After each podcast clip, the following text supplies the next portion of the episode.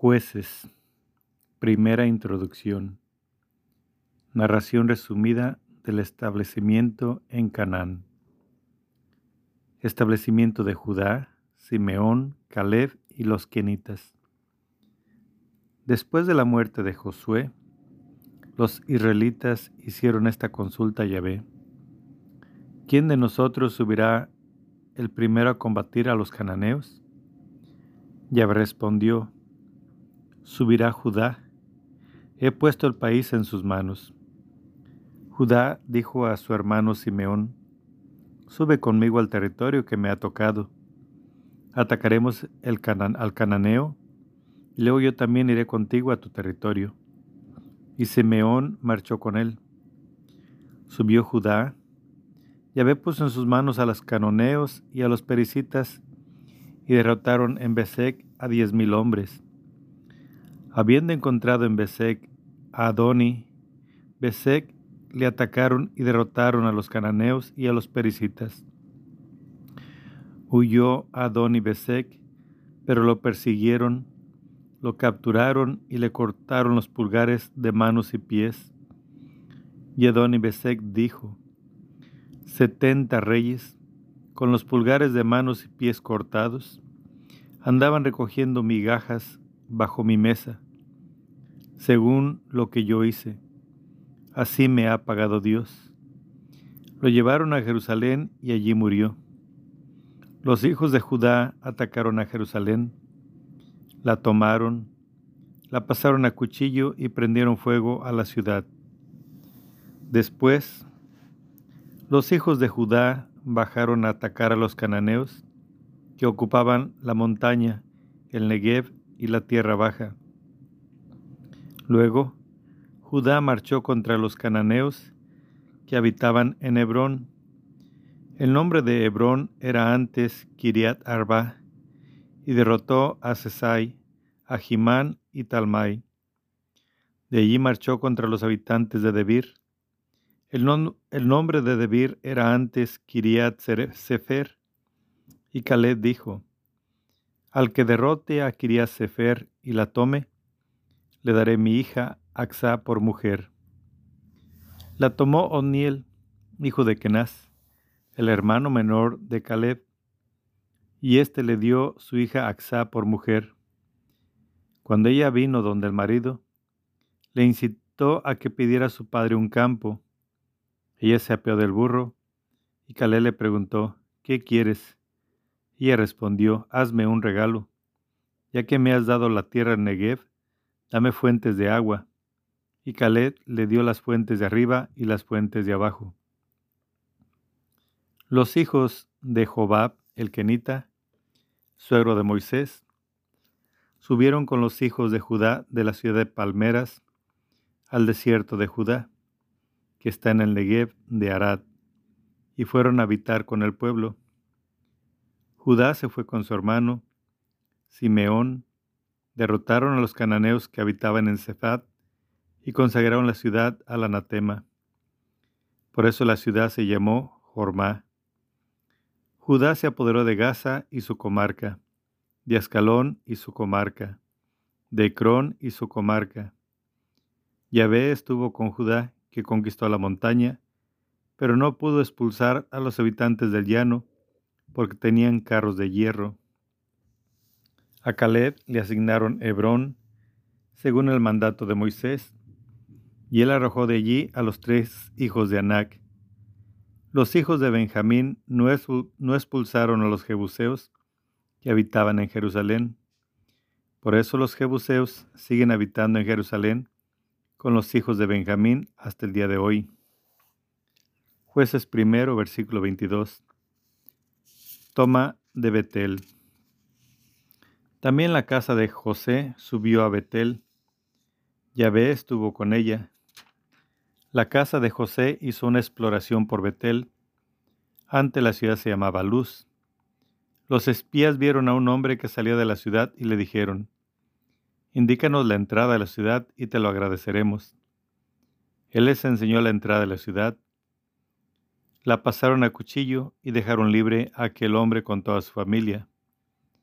El hombre se fue al país de los hititas y construyó una ciudad a la que llamó Luz.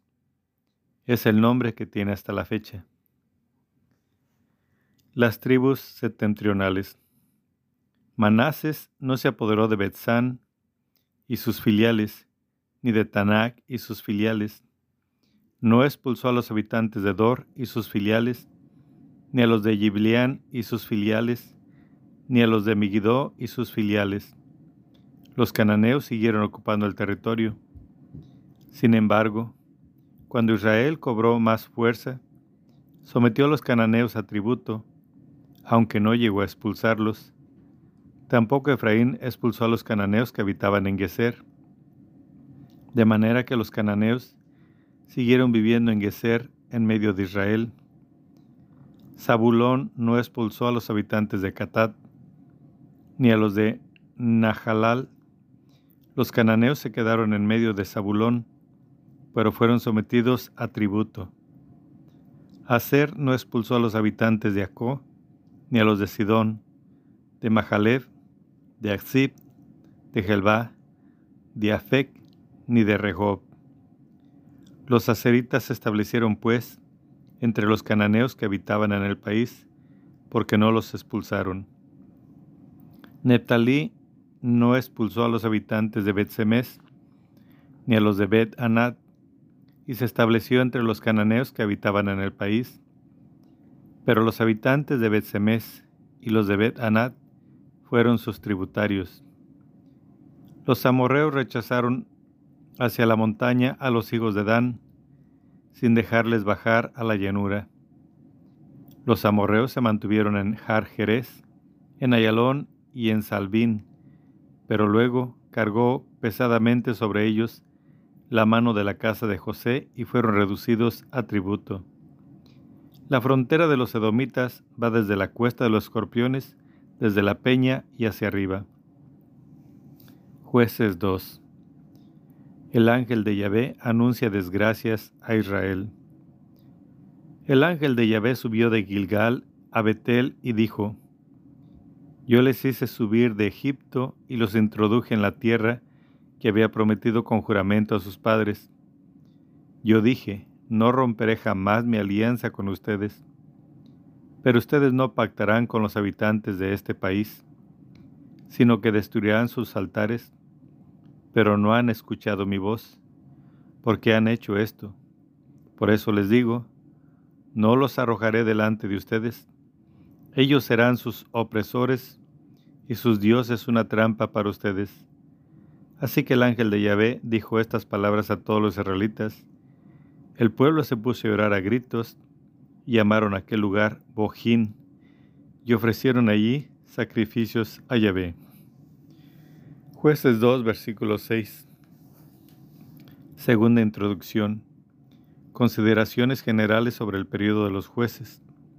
Fin de la vida de Josué. Josué despidió al pueblo y a los israelitas. Se volvieron cada uno a su heredad para ocupar la tierra. El pueblo sirvió a Yahvé en vida de Josué y de los ancianos que le sobrevivieron y que habían sido testigos de todas las grandes hazañas que Yahvé había hecho a favor de Israel. Josué, hijo de Nun, siervo de Yahvé, murió a la edad de 110 años. Lo enterraron en el término de su heredad, en Timad Jerez, en la montaña de Efraín, al norte del monte Gaz. También aquella generación fue a reunirse con sus padres, y le sucedió otra generación que no conocía a Yahvé ni lo que había hecho por Israel. Jueces 2, versículo 11. Interpretación religiosa del periodo de los jueces. Entonces los hijos de Israel hicieron lo que desagradaba a Yahvé, dieron culto a los Baales, abandonaron a Yahvé, el Dios de sus padres, que los había sacado de la tierra de Egipto, y siguieron a otros dioses de los pueblos de alrededor, se postraron ante ellos, irritaron a Yahvé, dejaron a Yahvé y dieron culto a Baal y a las astartes. Entonces se encolerizó Yahvé contra Israel, los entregó en manos de salteadores que los despojaron, los dejó vendidos en manos de los enemigos de alrededor, y no pudieron ya sostenerse ante sus enemigos. En todas sus campañas, la mano de Yahvé intervenía contra ellos para hacerles daño, como Yahvé se lo había dicho y jurado. Los puso así en gran aprieto. Entonces Yahvé hizo surgir jueces que los salvaron de la mano de los que los saqueaban, pero tampoco a sus jueces los escuchaban. Se prostituyeron siguiendo a otros dioses y se postraron ante ellos se desviaron muy pronto del camino que habían seguido sus padres, que atendían a los mandamientos de Yahvé. No los imitaron. Cuando Yahvé les suscitaba jueces, Yahvé estaba con el juez y los salvaba de la mano de sus enemigos, mientras vivía el juez, porque Yahvé se conmovía de los gemidos que proferían ante los que maltrataban y oprimían. Pero cuando moría el juez, volvían a corromperse más todavía que sus padres, yéndose tras de otros dioses, dándoles culto y postrándose ante ellos, sin renunciar en nada a las prácticas y a la conducta obstinada de sus padres. Razón de la permanencia de las naciones extranjeras. Se encolerizó Yahvé contra el pueblo de Israel y dijo, ya que este pueblo ha quebrantado la alianza que prescribía a sus padres, y no ha escuchado mi voz, tampoco yo arrojaré en adelante de su presencia a ninguno de los pueblos que dejó Josué cuando murió. Era para probar con ellos a Israel, a ver si seguían o no los caminos de Yahvé, como los habían seguido sus padres. Yahvé dejó en paz a estos pueblos en vez de expulsarlos enseguida, y no los entregó en manos de Josué. Jueces 3. Estos son los pueblos que Yahvé dejó subsistir para probar con ellos a Israel, a cuantos no habían conocido ninguna de las guerras de Canaán. Era solo para que aprendieran las generaciones de los hijos de Israel, para enseñarles el arte de la guerra, por lo menos los que antes no la habían conocido. Los cinco príncipes de los filisteos y todos los cananeos, los sidonios y los hititas que vivían en el monte Líbano, desde la montaña de Baal Amón hasta la entrada de Hamad, sirvieron para probar con ellos a Israel, a ver si guardaban los mandamientos que Yahvé había prescrito a sus padres por medio de Moisés. Y los israelitas habitaron en medio de los cananeos, hititas, amorreos, pericitas, gibitas y jebuseos. Se casaron con sus hijas dieron sus propias hijas a los hijos de aquellos y dieron culto a sus dioses. Jueces 3, versículo 7. Historia de los jueces. Primero, Oniel. Los israelitas hicieron lo que desagradaba a Yahvé. Se olvidaron de Yahvé su Dios y dieron culto a los vales y a los aceras. Se encolerizó Yahvé contra Israel y los dejó a merced de Cusán, Risataín, rey de Edom, y los israelitas sirvieron a Cusán Risataín durante ocho años. Los israelitas clamaron a Yahvé, y Yahvé suscitó a los israelitas un libertador que los salvó, Oniel, hijo de Kenaz, y hermano menor de Caleb. El espíritu de Yahvé vino sobre él, fue juez de Israel y salió a la guerra Yahvé entregó en sus manos a Cusán Risataín, rey de Edom, y triunfó sobre Cusán Risataín. El país quedó tranquilo cuarenta años y murió Oniel, hijo de Kenaz. Historia de los jueces, segundo, Ehud. Los israelitas volvieron a hacer lo que desagradaba a Yahvé. Yahvé fortaleció a Eglón, rey de Moab, por encima de Israel, porque hacían lo que desagradaba a Yahvé. A Eglón se le juntaron los hijos de Amón y de Amelec. Salió y derrotó a Israel y tomó la ciudad de las palmeras. Los israelitas estuvieron sometidos a Eglón, rey de Moab, dieciocho años. Entonces los israelitas clamaron a Yahvé. Yahvé le suscitó un libertador, Ehud, hijo de Gerá benjaminita, que era zurdo. Los israelitas le encargaron de llevar el tributo a Eglón, rey de Moab. Ehud se hizo un puñal de dos filos, de un codo de largo, se lo ciñó debajo de la ropa sobre el muslo derecho, y presentó el tributo a Eglón, rey de Moab. Eglón era un hombre muy obeso. En cuanto terminó de presentar el tributo, Ehud mandó marchar a la gente que había llegado, llevado el tributo, pero él, al llegar a los ídolos que en la región de Gilgal, volvió otra vez y dijo, Tengo un mensaje secreto para ti, oh rey. El rey respondió, Silencio y salieron de su presencia todos los que estaban con él. Ehud se le acercó. El rey estaba sentado en su galería fresca particular. Ehud le dijo, Tengo una palabra de Dios para ti. El rey se levantó de su silla. Ehud alargó su mano izquierda, cogió el puñal de su cadera derecha y se lo hundió en el vientre. Detrás de la hoja entró hasta el mango la grasa se cerró sobre la hoja, pues Ehud no le sacó el puñal del vientre. Luego escapó por la ventana. Ehud salió por la galería. Había cerrado tras de sí las puertas de la, de la galería y echado el cerrojo. Después que se fue, llegaron los criados y vieron que las puertas de la galería tenían echado el cerrojo, y se dijeron para sí, sin duda se está cubriendo los pies en el aposento de la galería fresca.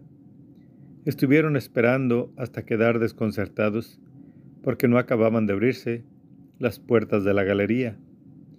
Cogieron la llave y abrieron. Su amo yacía en tierra, muerto. Mientras esperaban, Ehud había huido, había pasado los ídolos y se había puesto a salvo en Seirá. En cuanto llegó, tocó el cuerno en la montaña de Efraín, y los israelitas bajaron con él de la montaña.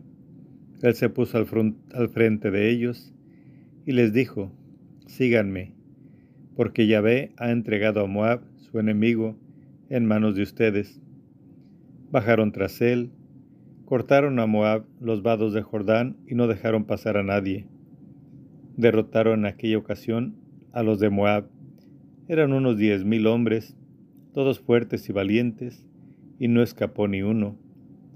Aquel día fue humillado Moab bajo la mano de Israel, y el país quedó tranquilo ochenta años.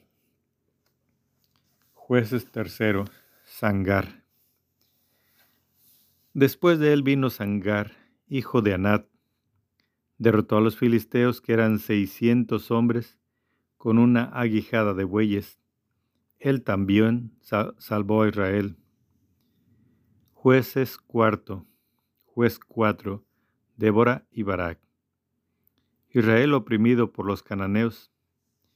Cuando murió Ehud, los israelitas volvieron a hacer lo que desagradaba a Yahvé, y Yahvé los dejó a merced de Yabín, rey de Canaán, que reinaba en Jazor, el jefe de su ejército era Cisara, que habitaba en el Jeroset Agoín.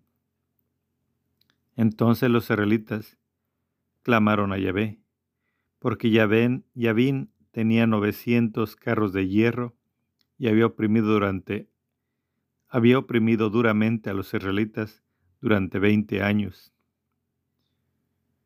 Jueces Débora.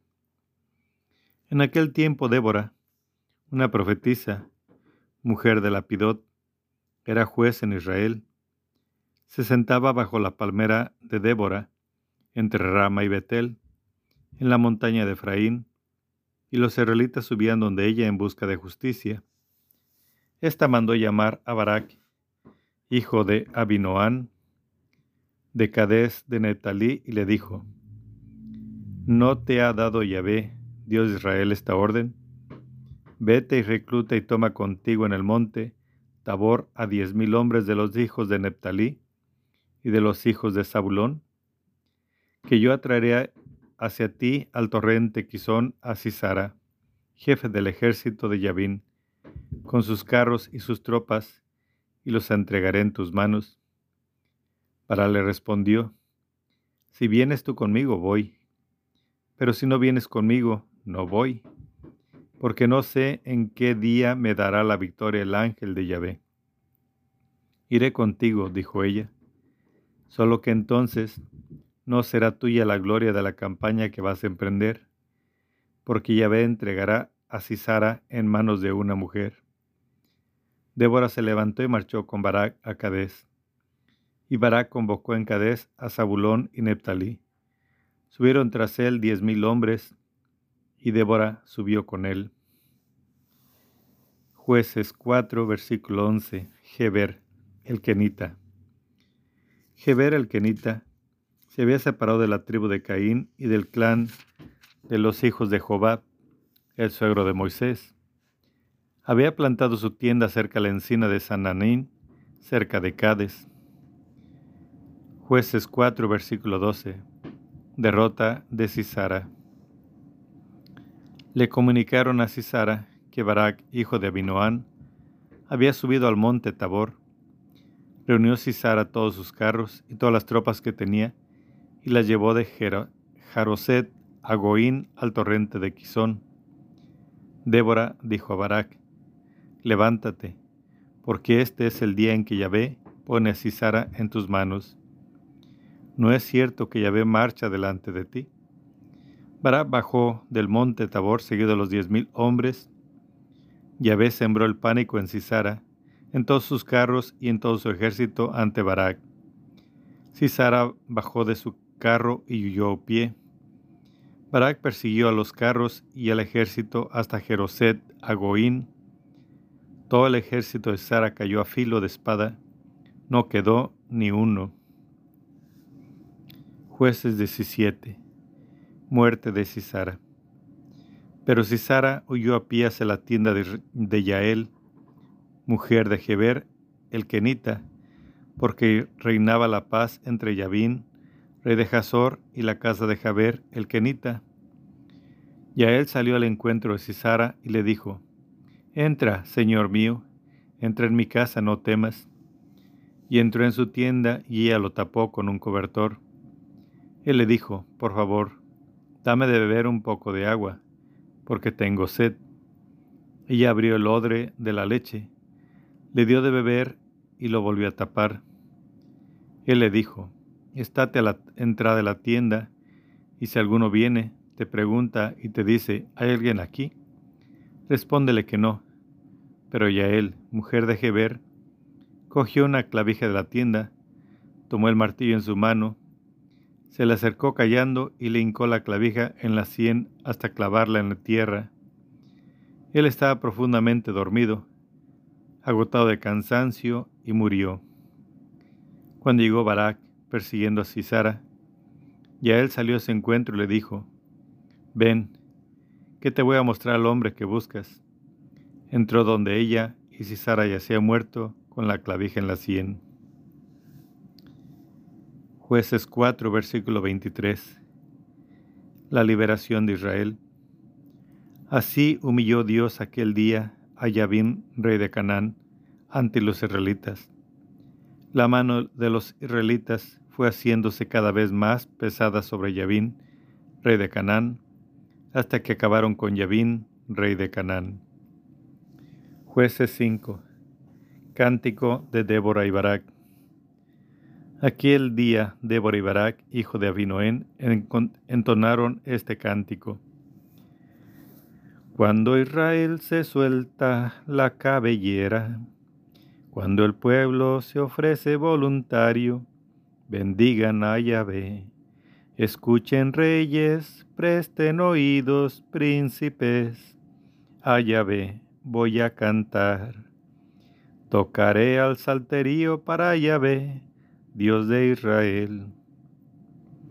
Cuando saliste de Seir, Yahvé, cuando avanzaste por los campos de Edom, Tembló la tierra, gotearon los cielos, las nubes en agua se fundieron, los montes se licuaron delante de Yahvé, el del Sinaí, delante de Yahvé, el Dios de Israel, en los días de Sangar, hijo de Anat, en los días de Yael, no había caravanas, los que hollaban calzadas marchaban por senderos desviados. Vacíos en Israel quedaron los poblados, vacíos hasta tu despertar. Oh Débora, hasta tu despertar, oh Madre de Israel. Se elegían dioses nuevos, la guerra les llegaba hasta las puertas, ni un escudo se ve ni una lanza para cuarenta mil en Israel. Mi corazón con los jefes de Israel, con los voluntarios del pueblo, bendigan a Yahvé. Los que cabalgan en blancas burras, los que se sientan sobre tapices, los que van por el camino, canten al clamor de los pregoneros del botín junto a los abrevaderos. Allí se cantan los favores de Yahvé, los favores a sus poblados de Israel. Entonces el pueblo Yahvé bajó las puertas. Despierta, Débora, despierta. Despierta, despierta, entona un, entona un cantar. Ánimo, arriba, Barak. Apresan a los que te opresaron, hijo de Abinoán. Entonces Israel bajó las puertas al pueblo de Yahvé por él como un héroe los principales de Efraín en el valle, detrás de ti, Benjamín, entre tu gente, de Maquir han bajado capitanes, de Zabulón los que manejan cetro, los jefes de Isaacar están con Débora, y Neptalí con Barak en la llanura, lanzado tras sus huellas. En los arroyos de Rubén, Grandes son las intenciones, porque te has quedado en los corrales, escuchando los silbidos entre los rebaños. En los arroyos de Rubén, grandes son las intenciones. Allende del Jordán, Gala se queda y Dan, porque vive en naves extranjeras. Hacerse ha quedado a orillas del mar, tranquilo en sus puertos mora. Zabulón es un pueblo que reta a la muerte, y Neptalí en las alturas del país. Vinieron los reyes, combatieron, combatieron entonces los reyes de Canaán, en Tanac, en las aguas de Megiddo mas no lograron botín de plata. Desde los cielos combatieron las estrellas, desde sus órbitas combatieron contra Cisara. El torrente Quizón los barrió, el viejo torrente, el torrente Quizón. Avanza, alma mía, con denuedo, cascos de caballos sacuden el suelo. Galopan, galopan sus corceles, maldigan a Meroz, dice el ángel de Yahvé. Maldigan, maldigan a sus moradores, pues no vinieron en ayuda de Yahvé, en ayuda de Yahvé como los héroes. Bendita entre las mujeres, él, mujer de Heber el Kenita entre las mujeres que habitan en tiendas, bendita sea. Pedía agua, le dio leche, en la copa de los nobles le ofreció nata. Tendió su mano a la clavija, la diestra al martillo de los carpinteros. Hirió a Cisara, le partió la cabeza, lo golpeó y le partió la sien. A sus pies se desplomó, cayó, durmió, a sus pies se desplomó, cayó, donde se desplomó, allí cayó, deshecho. A la ventana se asoma y atisba la madre de Cisara por las celosías. Porque tarda en llegar su carro? porque se retrasa el galopar de su carroza? La más discreta de sus princesas le responde. Ella se lo repite a sí misma. ¿Será que han cogido botín y lo reparten?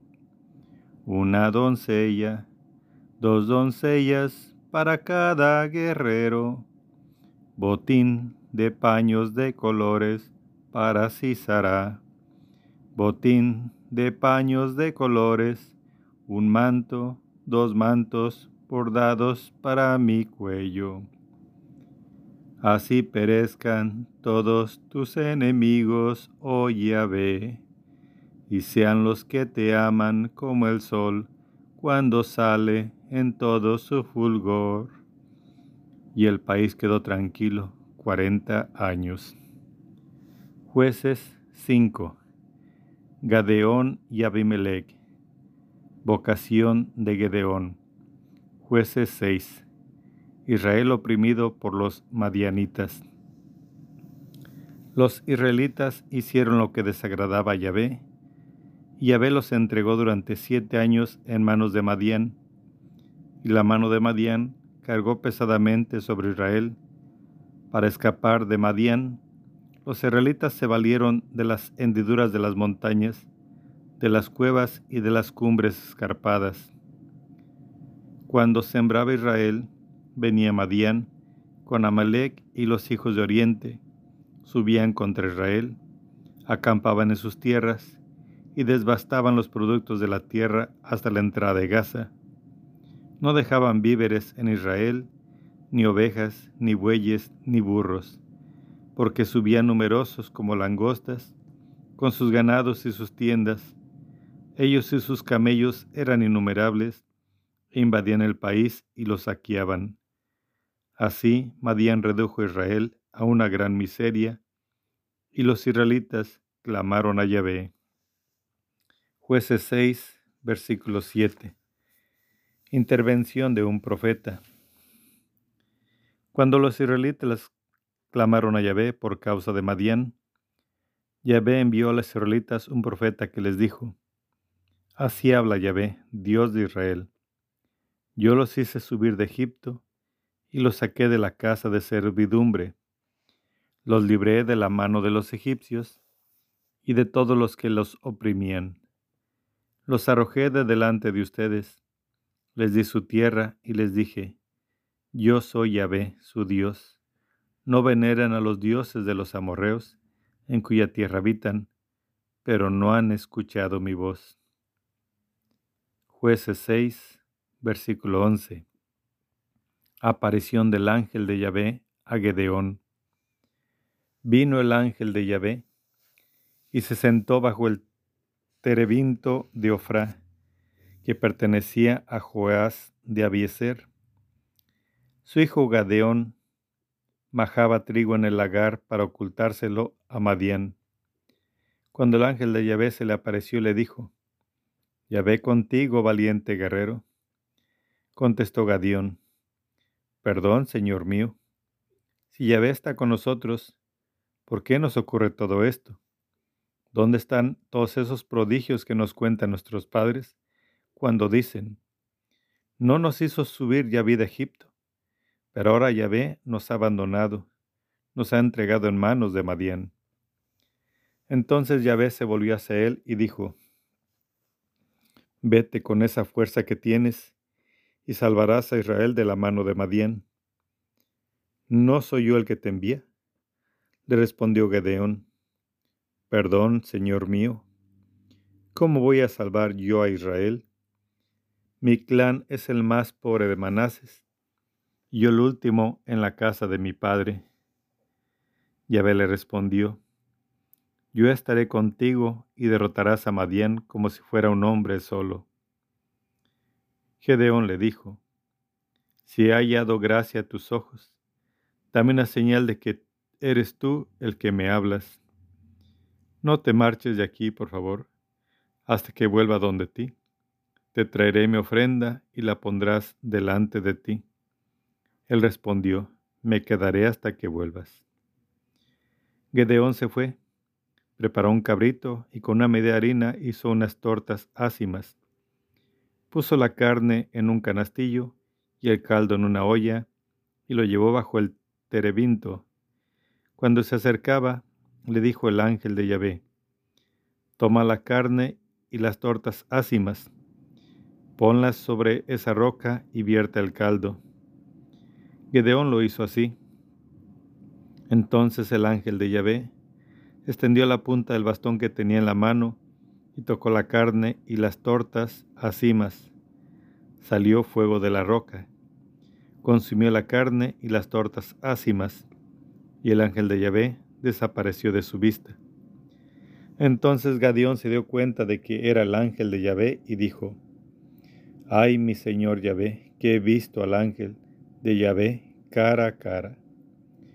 Yahvé le respondió, La paz sea contigo, no temas, no morirás.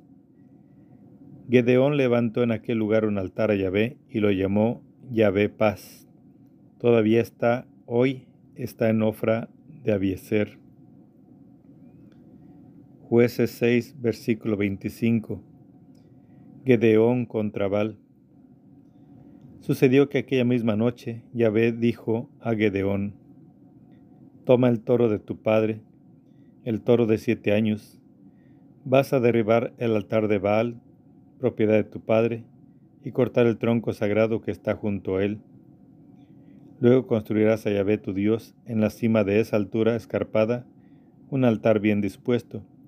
Tomarás el toro y lo quemarás en holocausto, con la leña del tronco que cortes. Gadeón tomó entonces diez hombres de entre sus criados e hizo como Yahvé le había ordenado. Pero, como temía a su familia y a la gente de la ciudad, en lugar de hacerlo de día, lo hizo de noche. A la mañana siguiente se levantó la gente de la ciudad. El altar de Baal estaba derruido, el tronco que se alzaba junto a él cortado, y el toro había sido ofrecido en holocausto sobre el altar recién construido.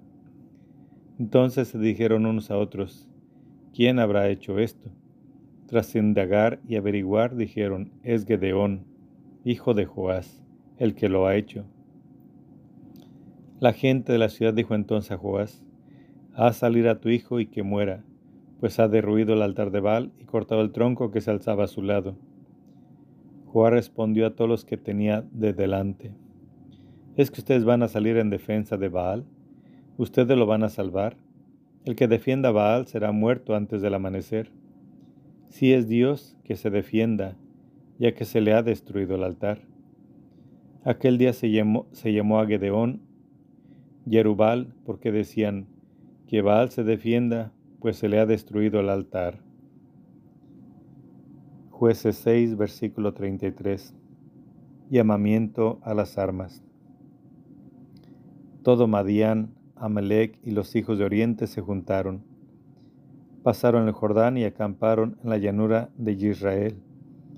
De Israel, el espíritu de Yahvé revistió a Gadeón, tocó el cuerno y Abeser se reunió con él envió mensajeros por todo Manases, que se reunió también con él, y envió mensajeros por hacer Zabulón y Neptalí, y le salieron al encuentro.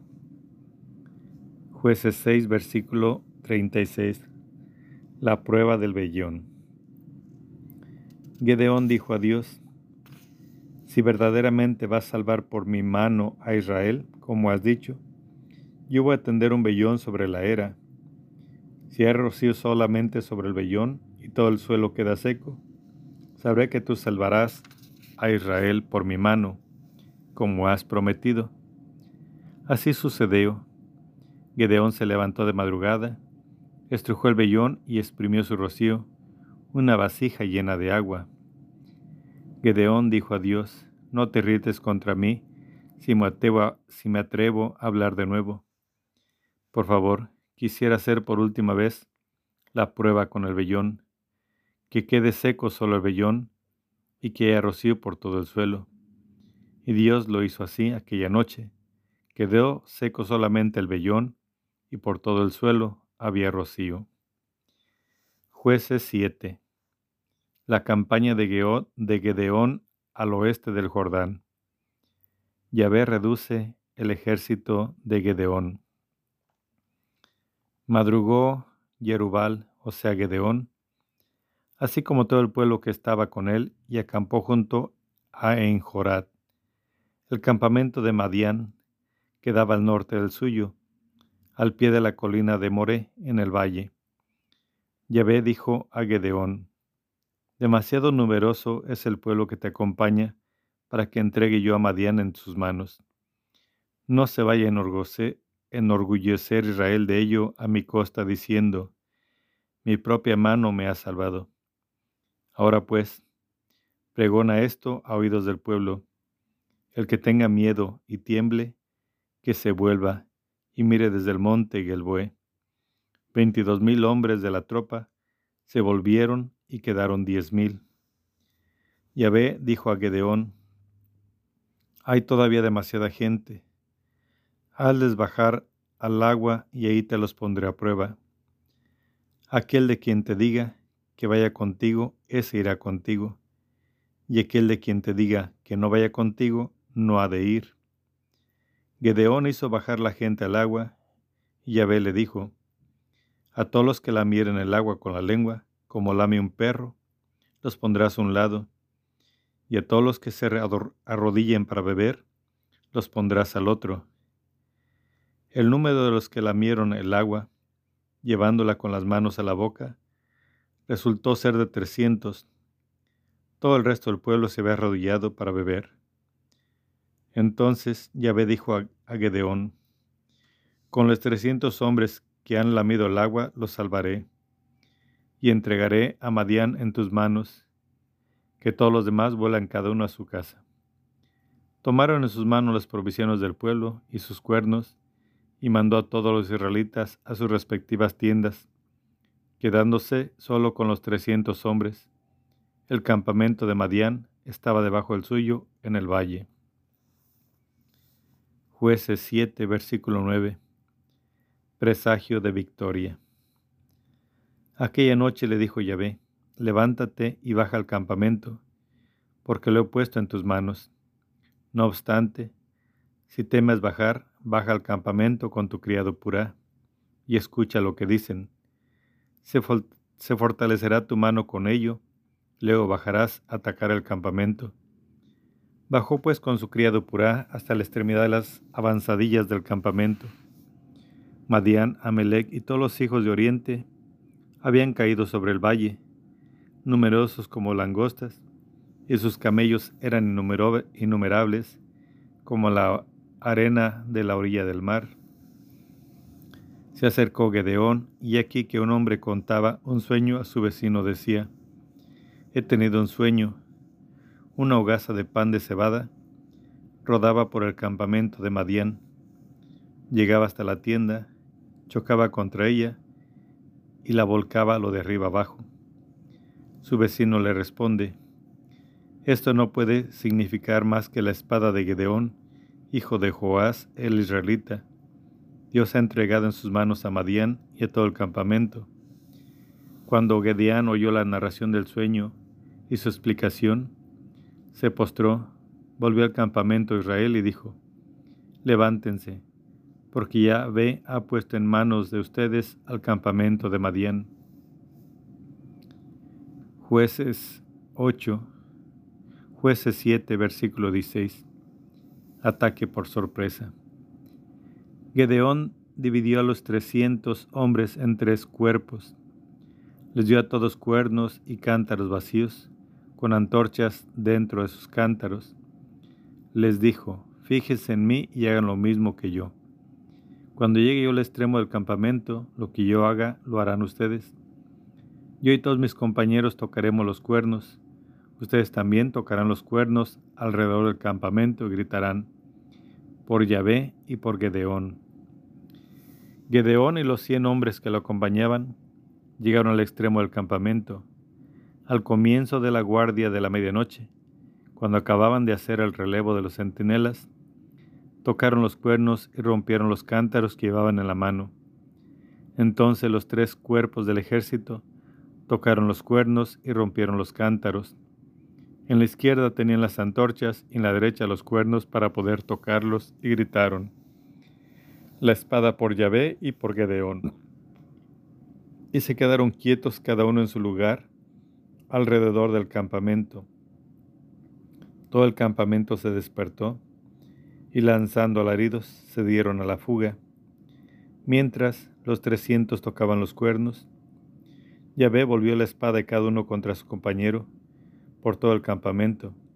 La tropa huyó hasta Bedacita, hacia Sartán, hasta la orilla de Abel Mejolá, frente a Tabat. Jueces 7, versículo 23. La persecución. Los hombres de Israel, de Naptalí, de Aser y todo Manases, se reunieron y persiguieron a Madián. Gedeón envió mensajeros por toda la montaña de Efraín diciendo, bajen al encuentro de Madián y córtenle los vados hasta Bet Bará y el Jordán. Se reunieron todos los hombres de Efraín y ocuparon los vados hasta Bet Bará y el Jordán.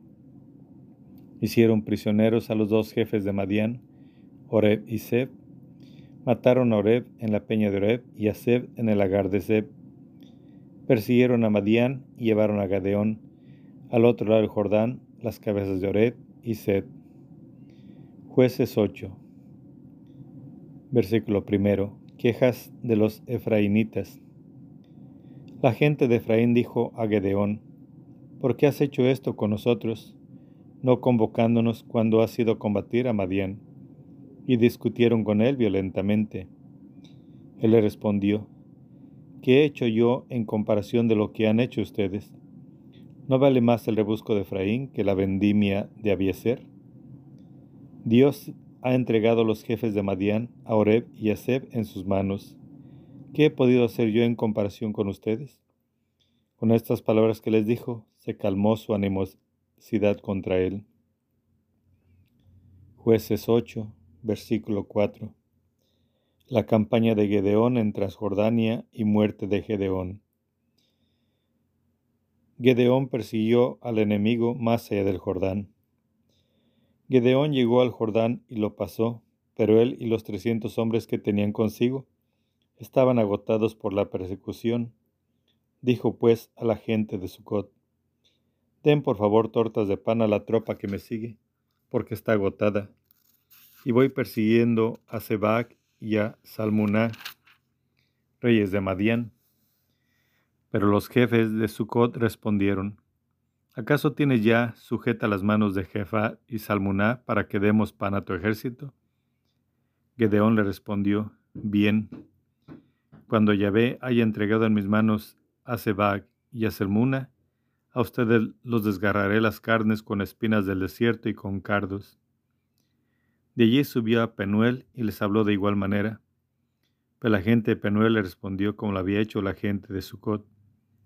Él respondió a los de Penuel, cuando vuelva, vencedor, derribaré esa torre. Jueces 8, versículo 10. Derrota de Sebac y Salmuná. Sebac y Salmuná estaban en Corcor con su ejército, unos quince mil hombres, todos los que habían quedado el ejército de los hijos de Oriente. Los guerreros que habían caído eran ciento veinte mil. Gedeón subió por el camino de los que habitaban en tiendas, al este de Nohab, y de Yogboa y derrotó al ejército cuando se creían ya seguros. Sebag y Salmuná huyeron.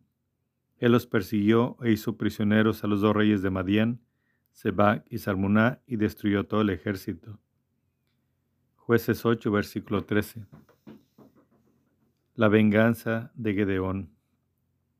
Después de la batalla, Gedeón, hijo de Joás, volvió por la poniente de Jerez tras detener a un joven de la gente de Sucot, lo interrogó y él le dio por escrito los nombres de los jefes de Sucot y de los ancianos, setenta y siete hombres. Gedeón, se dirigió aquel entonces a la gente de Sucot y dijo, Aquí tienen a Sebac y Salmuná, a propósito de los cuales me injuriaron diciendo, ¿acaso tienes ya sujeta las manos de Sehab y Salmuná para que demos pan a tus tropas agotadas? Tomó entonces a los ancianos de la ciudad, y cogiendo espinas del desierto y cardos, desgarró las carnes de los hombres de Sucot, derribó la torre de Penuel y mató a los habitantes de la ciudad. Luego dijo a Sebac y Salmuná, ¿Cómo eran los hombres que ustedes mataron en el Tabor? Ellos respondieron, se parecen a ti. Cualquiera de ellos tenía el aspecto de un hijo de rey. Respondió Gedeón, eran mis hermanos, hijos de mi madre. Vive Yahvé, que si los hubieran dejado vivos, no los mataría a ustedes. Y dijo a Yeter, su hijo mayor, Venga, mátalos. Pero el muchacho no desvainó la espada, no se atrevía, porque era todavía muy joven. Seba y Salmuna dijeron entonces, Anda, mátanos tú, porque según es el hombre es su valentía. Gedeón se levantó, mató a Sebac y a Salmuná, y tomó las lunetas que sus camellos llevaban al cuello. Jueces 8, versículo 22. Gedeón, fin de su vida. Los hombres de Israel dijeron a Gedeón, Reina sobre nosotros tú, tu hijo y tu nieto, pues nos has salvado de la mano de Madián. Pero Gedeón le respondió, No seré yo el que reine sobre ustedes, ni mi hijo, Yahvé será su rey. Y añadió Gedeón, Les voy a pedir una cosa, que cada uno me dé un anillo de su botín, porque los vencidos tenían anillos de oro, pues eran ismaelitas. Respondieron ellos, Te los damos con mucho gusto. Extendió él su manto y ellos echaron en él cada uno, de un, cada uno un anillo de su botín. El peso de los anillos de oro que les había pedido se elevó a mil setecientos ciclos de oro, sin contar las lunetas, los pendientes y los vestidos de púrpura que llevaban los reyes de Madián, ni tampoco los collares que pendían del cuello de sus camellos. Gedeón hizo con todo ello un efod que colocó en su ciudad, en Ofra, y todo Israel se prostituyó allí tras él y vino a hacer una trampa para Gedeón y su familia. Allí fue humillado Madián ante los israelitas y no volvió a levantar cabeza. El país estuvo tranquilo cuarenta años mientras vivió Gedeón. Se fue pues Jerubal, hijo de Joás, y se quedó en su casa. Gedeón tuvo setenta hijos propios, pues tenía muchas mujeres, y la concubina que tenía en Siquén le dio a luz también un hijo, a quien puso por nombre Abimelech. Murió Gedeón, hijo de Joás, después de una dichosa vejez. Fue enterrado en la tumba de su padre Joás, en Ofra de Abieser, Jueces 8, versículo 33. Recaída de Israel. Después de la muerte de Gedeón, los israelitas volvieron a prostituirse ante los Baales y tomaron por Dios a Baal Berit. Los israelitas olvidaron a Yahvé su Dios, que los había librado de la mano de todos los enemigos de alrededor. No fueron agradecidos con la casa de Yeburá Gedeón, por todo el bien que había hecho a Israel. Palabra de Dios, te alabamos, Señor. Jueces 9. El reinado de Abimelech. Abimelech, rey. Abimelech, hijo de Jerubal, marchó a Siquén, donde los hermanos de su madre, y les dijo a ellos y a todo el clan de la familia de su madre, digan esto por favor a oídos de todos los señores de Siquén. ¿Qué es mejor para ustedes? ¿Que los estén mandando setenta hombres, los hijos de Jerubal, o que los mande uno solo? Recuerden además que yo soy de sus huesos y de su carne. Los hermanos de su madre hablaron de él en los mismos términos a todos los señores de Siquén, y su corazón se inclinó hacia Abimelech porque se decían, es nuestro hermano. Le dieron setenta ciclos de plata el templo de, de Baalberit, con los que Abimelech contrató a hombres miserables y vagabundos que se fueron con él. Fue entonces a casa de su padre en Ofrá y mató a sus hermanos, los hijos de Jerubal, setenta hombres sobre una misma piedra. Solo escapó Jotán, el hijo menor de Jerubal, porque se escondió. Luego se reunieron todos los señores de Siquén y todo Bet Miló, y fueron y proclamaron rey Abimelech junto al terebinto de la estela que hay en Siquén. Israel 9, versículo 7. Apólogo de Jotán. Se le anunciaron a Jotán, quien se colocó en la cumbre del monte Garizín, alzó la voz y clamó: Escúchenme, señores de Siquén, y que Dios los escuche. Los árboles se propusieron ungir a uno como su rey. Dijeron al olivo: Sé tú nuestro rey. Le respondió el olivo: Voy a renunciar a mi aceite, con el que son honrados los dioses y los hombres, para ir a mecerme por encima de los árboles. Los árboles dijeron a la higuera, Ven tú, reina sobre nosotros. Le respondió la higuera, Voy a renunciar a mi dulzura y a mi sabroso fruto para ir a mecerme por encima de los árboles. Los árboles dijeron a la vid, Ven tú, reina sobre nosotros. Le respondió la vid, Voy a renunciar a mi mosto que alegra a los dioses y a los hombres para ir a mecerme por encima de los árboles? Todos los árboles dijeron a la zarza, ven tú, reina sobre nosotros.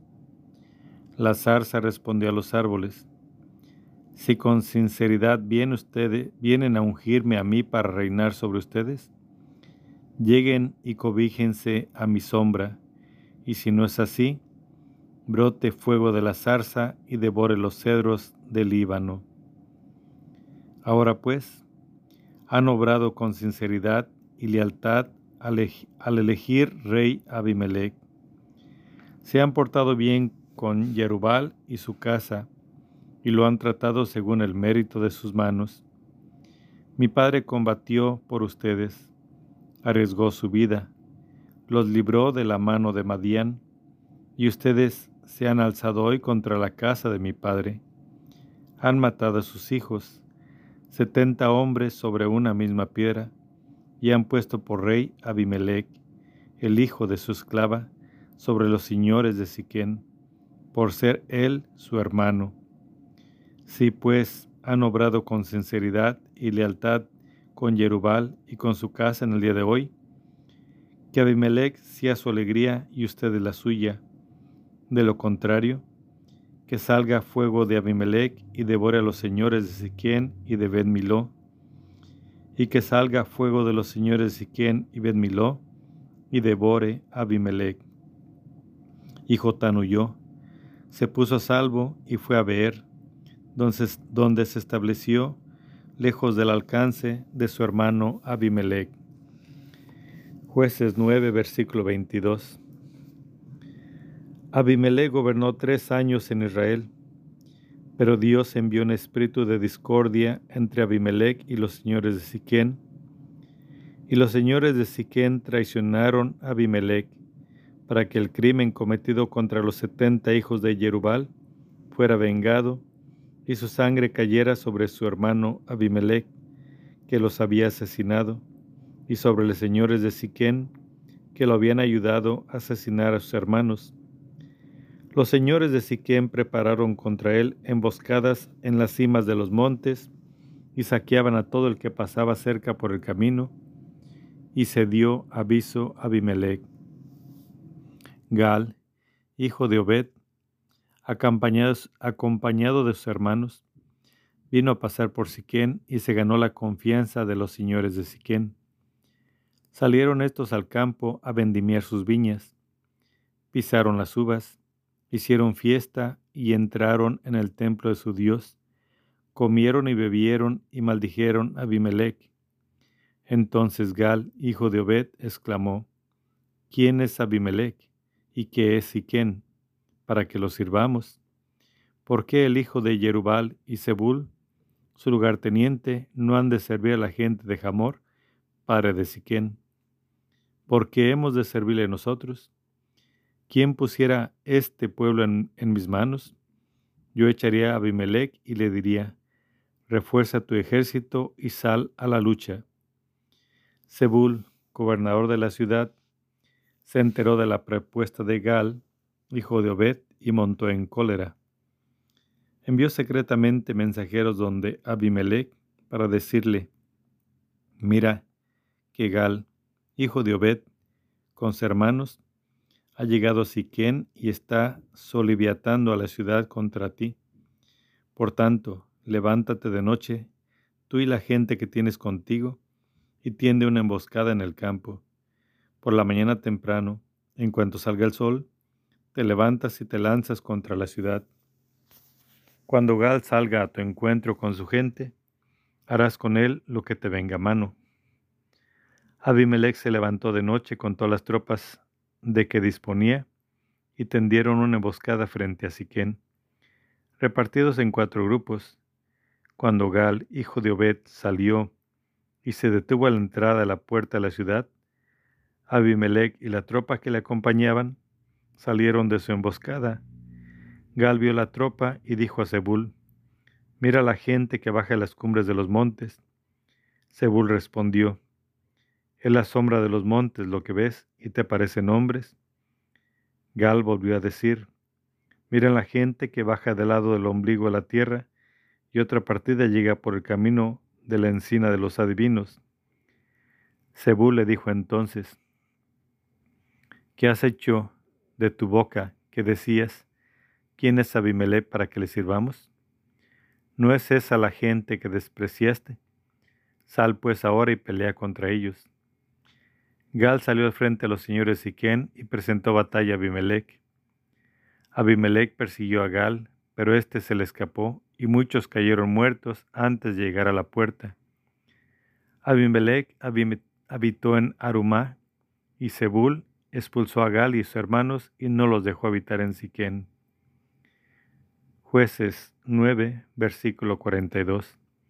Destrucción de Siquén y toma de Migdal Siquén. Al día siguiente el pueblo salió al campo. Se dio aviso de ello a Abimelech, que tomó su tropa la repartió en tres cuernos y tendió una emboscada en el campo. Cuando vio que la gente salió de la ciudad, cayó sobre ellos y los derrotó. Abimelech, con el cuerpo que estaba con él, atacó y tomó posesiones al entrar a la puerta de la ciudad. Los otros dos cuerpos se lanzaron contra todos los que estaban en el campo y los derrotaron. Todo aquel día estuvo Abimelech atacando a la ciudad. Cuando la tomó, mató a la población, arrasó la ciudad y la sembró de sal. Al saberlo, los vecinos de Migdal se metieron en la cripta del templo de Elberit. Se comunicó a Abimelech que todos los señores de Migdal Siquén estaban juntos. Entonces Abimelech subió al norte al monte Salmón con toda su tropa y tomando un hacha en sus manos, cortó una rama de árbol, la alzó y echándola al hombro dijo a toda la tropa que lo acompañaba, Deprisa, lo que me han visto hacer, háganlo también ustedes. Y los hombres cortaron cada uno su rama. Luego siguieron a Abimelech, pusieron las ramas sobre la cripta y prendieron fuego a la cripta con ellos debajo. Así murieron también todos los habitantes de Migdal Siquén, unos mil hombres y mujeres. Jueces 9, versículo 50. Asedio de Tebes y muerte a Abimelech. Marchó Abimelech contra Tebes, la asedió y tomó. Había en medio de la ciudad una torre fuerte, y en ella se refugiaron todos los hombres y mujeres, y todos los señores de la ciudad. Cerraron por dentro y subieron a la terraza de la torre. Abimelech llegó hasta la torre, la atacó y alcanzó la puerta de la torre con ánimo de prenderle fuego. Entonces una mujer le arrojó una muela de molino a la cabeza y le partió el cráneo. Él llamó enseguida a su escudero y le dijo, Desenvaina tu espada y mátame, para que no digan de mí, lo ha matado una mujer. Su escudero lo atravesó y murió. Cuando la gente de Israel vio que Abimelech había muerto, se volvió cada uno a su lugar. Así devolvió Dios a Abimelech el mal que había hecho a su padre al matar a sus setenta hermanos, y también sobre la cabeza de la gente de Siquén hizo Dios caer toda su maldad. De este modo se cumplió en ellos la maldición de Jotán, hijo de Jerubal. Jueces 10 Jepté y los jueces menores 6. Tola Después de Abimelech surgió para salvar a Israel Tola, hijo de Paú, hijo de Dodo. Era de Isaacar y habitaba en Samir, en la montaña de Efraín. Fue juez de Israel veintitrés años. Murió y fue sepultado en Samir. Jueces 7. Yair. Tras él surgió Yair de Galat, que fue juez de Israel veintidós años. Tenía treinta hijos que montaban treinta burritos y tenía treinta poblados que se llaman todavía hoy las aldeas de Yair en el país de Galat. Murió Yair y fue sepultado en Camón. Juez 8. Jefte. Opresión de los amonitas. Los israelitas volvieron a hacer lo que desagradaba a Yahvé. Dieron culto a los Baales y a los Astartes, a los dioses de Aram y Sidón, a los dioses de Moab, a los de los amonitas y de los filisteos. Abandonaron a Yahvé y ya no les servían. Entonces se encolerizó Yahvé contra Israel y los entregó en manos de los filisteos y en manos de los amonitas estos molestaron y oprimieron a los israelitas desde aquel año durante dieciocho años, a todos los israelitas que vivían en Transjordania, en el país amorreo de Galat. Los amonitas pasaron el Jordán para atacar también a Judá, a Benjamín y a la casa de Efraín. E Israel pasó por grave aprieto. Los israelitas clamaron a Yahvé diciendo, Hemos pecado contra ti porque hemos abandonado a Yahvé, nuestro Dios, para dar culto a los Baales. Yahvé dijo a los israelitas, cuando los egipcios, los amorreos, los amonitas, los filisteos, los sidonios, Amelec y Madián los oprimían y ustedes clamaron a mí, ¿no los salvé de sus manos? Pero ustedes me han abandonado y han dado culto a otros dioses. Por eso no he de salvarlos otra vez. Vayan y griten a los dioses que han elegido, que los salven ellos en el tiempo de su angustia. Los israelitas respondieron a Yahvé, hemos pecado, haz con nosotros todo lo que te plazca, pero por favor, sálvanos hoy.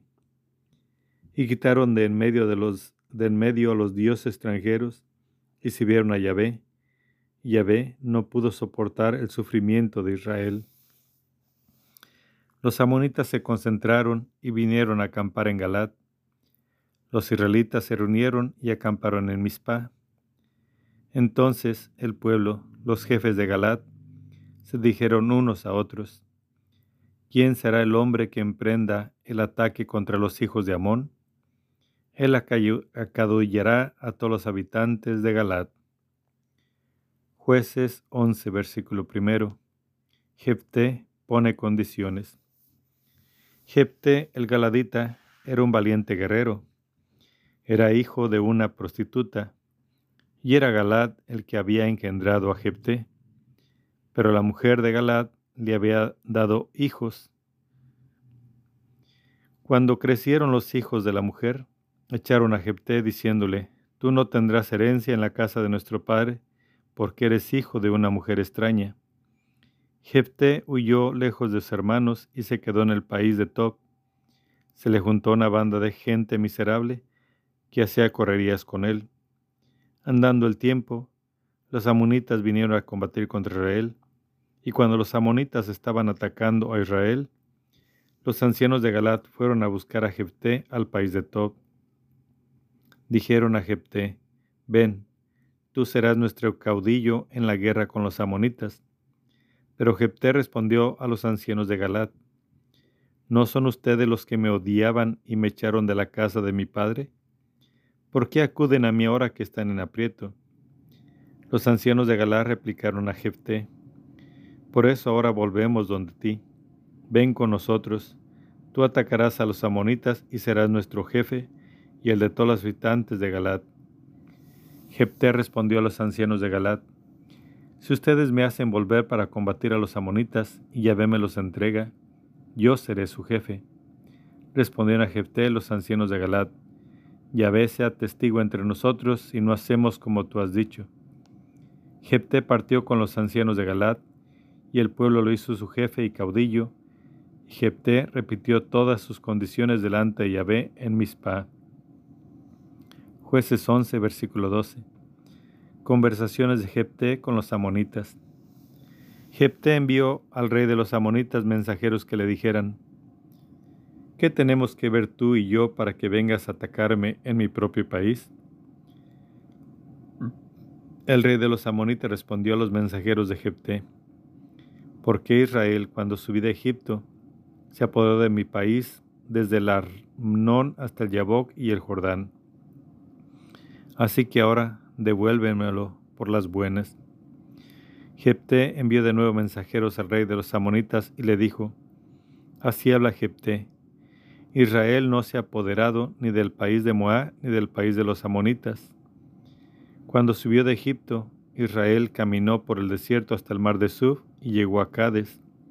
Entonces Israel envió mensajeros al rey de Edom para decirle, Déjame por favor pasar por tu país. Pero el rey de Edom no los atendió. Los envió también al rey de Moab, el cual tampoco accedió. E Israel se quedó en Cádiz.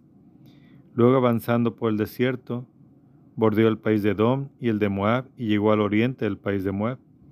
Acamparon a la otra parte del Arnón, sin cruzar la frontera de Moab pues el Arnón es el límite de Moab. Israel envió mensajeros a Sijón, rey de los amorreos, que reinaba en Hezbón, y le dijo, Déjame por favor pasar por tu país hasta llegar a mi destino. Pero Sijón le negó a Israel el paso por su territorio. Reunió toda su gente que acampó en Yahaz y atacó a Israel. Yahvé, Dios de Israel, entregó a Sijón y a todo su pueblo en manos de Israel que los derrotó y conquistó Israel todo el país de los amorreos que habitaban allí. Así conquistaron todo el territorio de los amorreos, desde el Arnón hasta el Yabok y desde el desierto hasta el Jordán, de modo que, después de que Yahvé, Dios de Israel, ha quitado su heredad a los amorreos en favor de su pueblo Israel, ahora tú se la vas a quitar a Israel. ¿No posees ya todo lo que tu Dios, Camos, ha quitado para ti a sus poseedores? E igualmente nosotros poseemos todo lo que Yahvé, nuestro Dios, ha quitado para nosotros a sus poseedores. ¿Vas a ser tú más que Balac, hijo de Zippor, rey de Moab? ¿Pudo acaso él hacerse fuerte contra Israel y luchar contra él? Cuando se estableció Israel en Hezbón y en sus filiales, en Aroer y en sus filiales, y en todos los poblados que están a ambos lados del Armón, del Arnón, trescientos años? ¿Por qué no los has recuperado desde entonces? Yo no te he ofendido. Eres tú el que te portas mal conmigo si me atacas. Ya ve, el juez, juzgue hoy entre los hijos de Israel y los hijos de Amón. Pero el rey de los amonitas no hizo caso al mensaje que le envió Jepté. Jueces 11, versículo 29. El voto de Jepté y su victoria. El espíritu de Yahvé vino sobre Jepté, que recorrió Galat y Manases, pasó por Mispe de Galat, y de Mispe de Galat pasó donde los amonitas.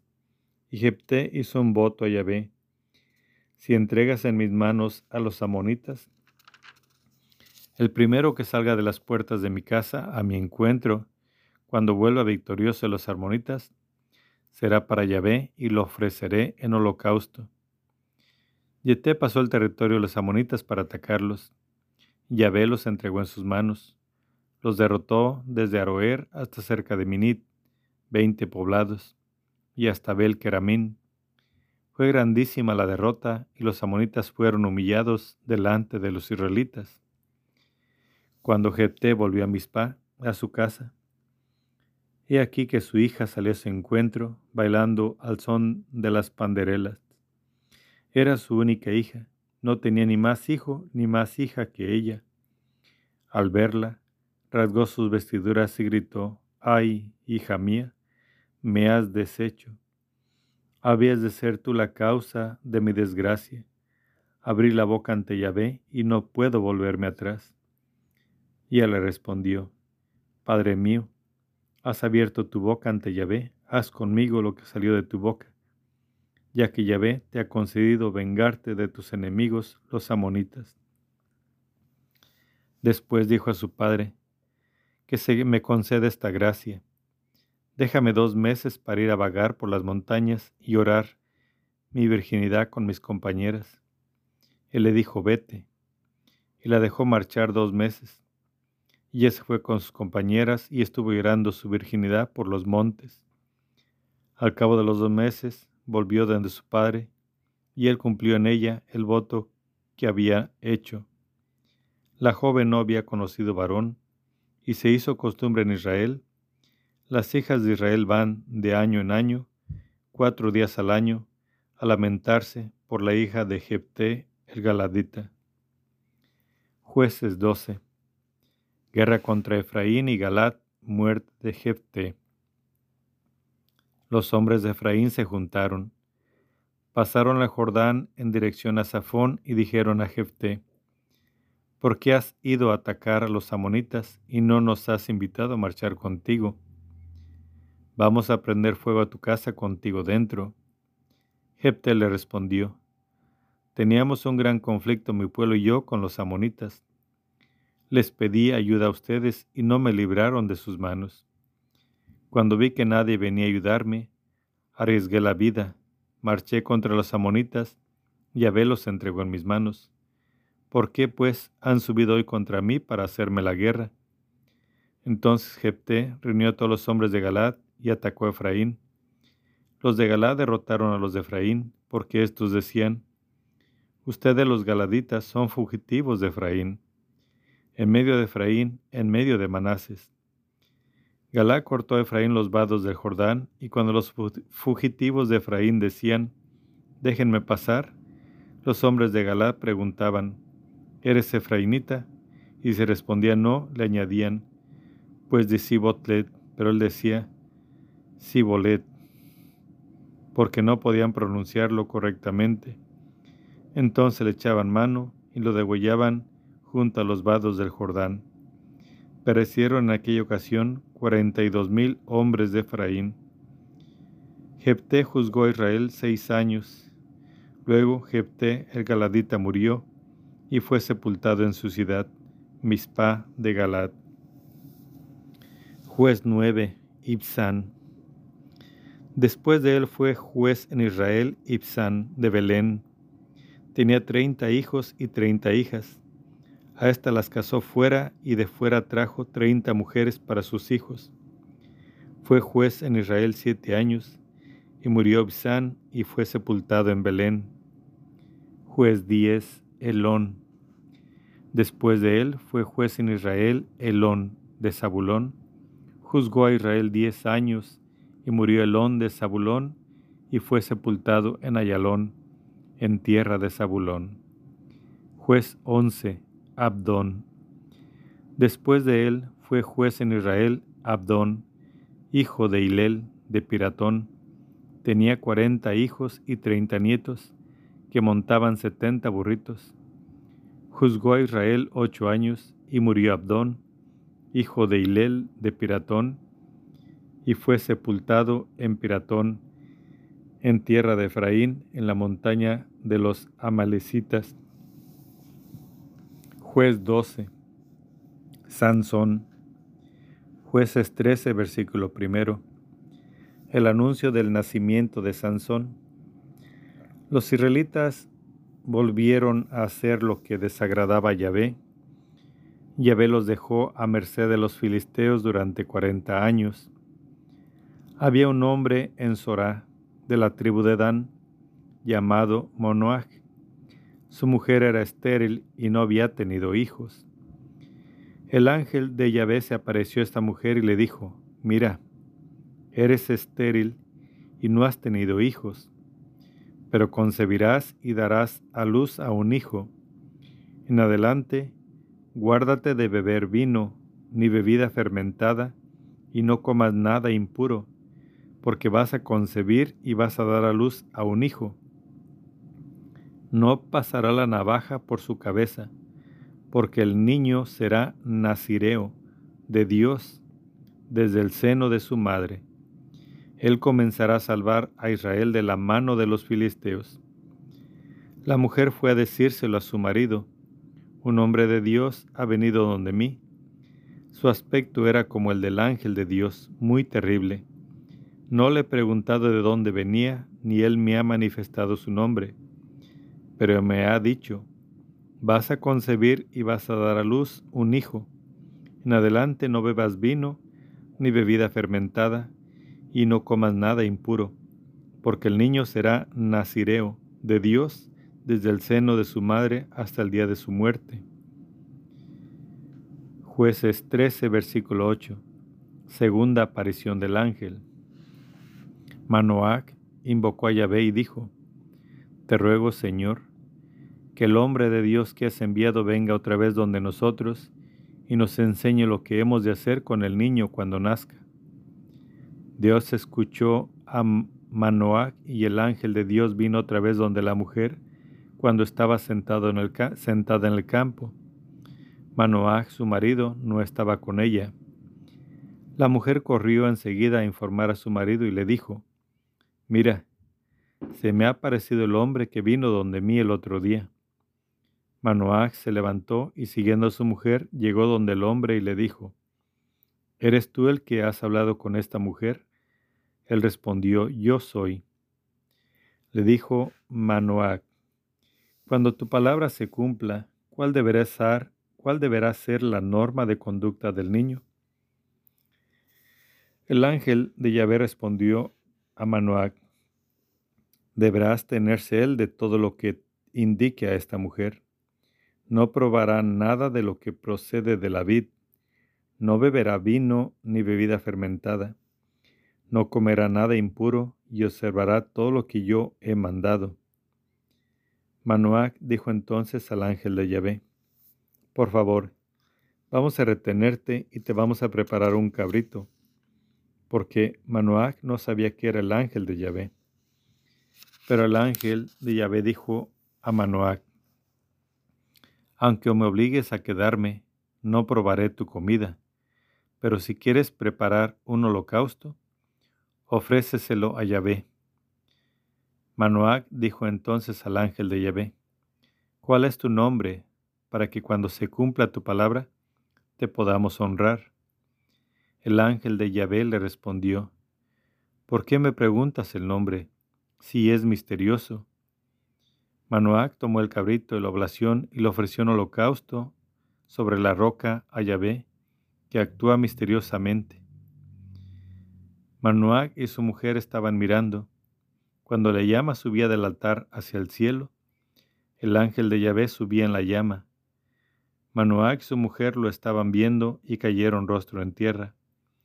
Al desaparecer el ángel de Yahvé de la vista de Manoac y su mujer, Manoac se dio cuenta de que era el ángel de Yahvé, y dijo Manoac a su mujer, Seguro que vamos a morir porque hemos visto a Dios.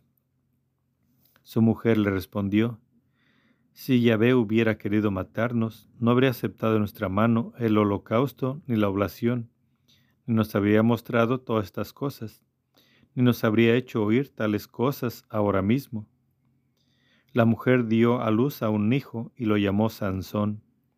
El niño creció y Yahvé lo bendijo, y el espíritu de Yahvé comenzó a agitarlo en el campamento de Dan, entre Sorá y Estaol. Jueces 14. El matrimonio de Sansón. Sansón bajó a Tinma y se fijó en una mujer entre las hijas de los filisteos. Subió y se lo dijo a su padre y a su madre. He visto en Tiná una mujer de las hijas de los filisteos.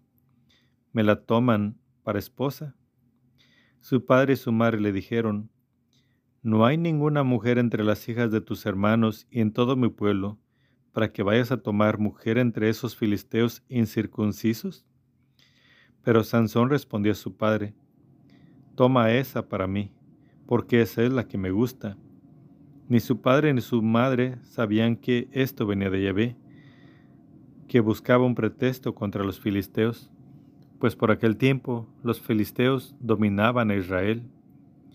Sansón bajó a Tiná y al llegar a las viñas de Tiná, vio un leoncillo que venía rugiendo a su encuentro. El espíritu de Yahvé lo invadió y sin tener nada en la mano, Sansón despedazó al león como se despedaza un cabrito, pero no contó ni a su padre ni a su madre lo que había hecho Bajó y habló con la mujer, la cual le agradó. Algún tiempo después volvió Sansón para casarse con ella. Dio un rodeo para ver el cadáver del león. resulta que en el esqueleto del león había un enjambre de abejas con miel. La recogió en sus manos y la iba comiendo según caminaba. Cuando llegó donde su padre y su madre les dio miel y comieron, pero no les dijo que lo había cogido del esqueleto del león. Su padre bajó donde la mujer y Sansón hizo allí un banquete, pues así suelen hacer los jóvenes. Pero cuando lo vieron, eligieron treinta compañeros, los cuales estuvieron con él.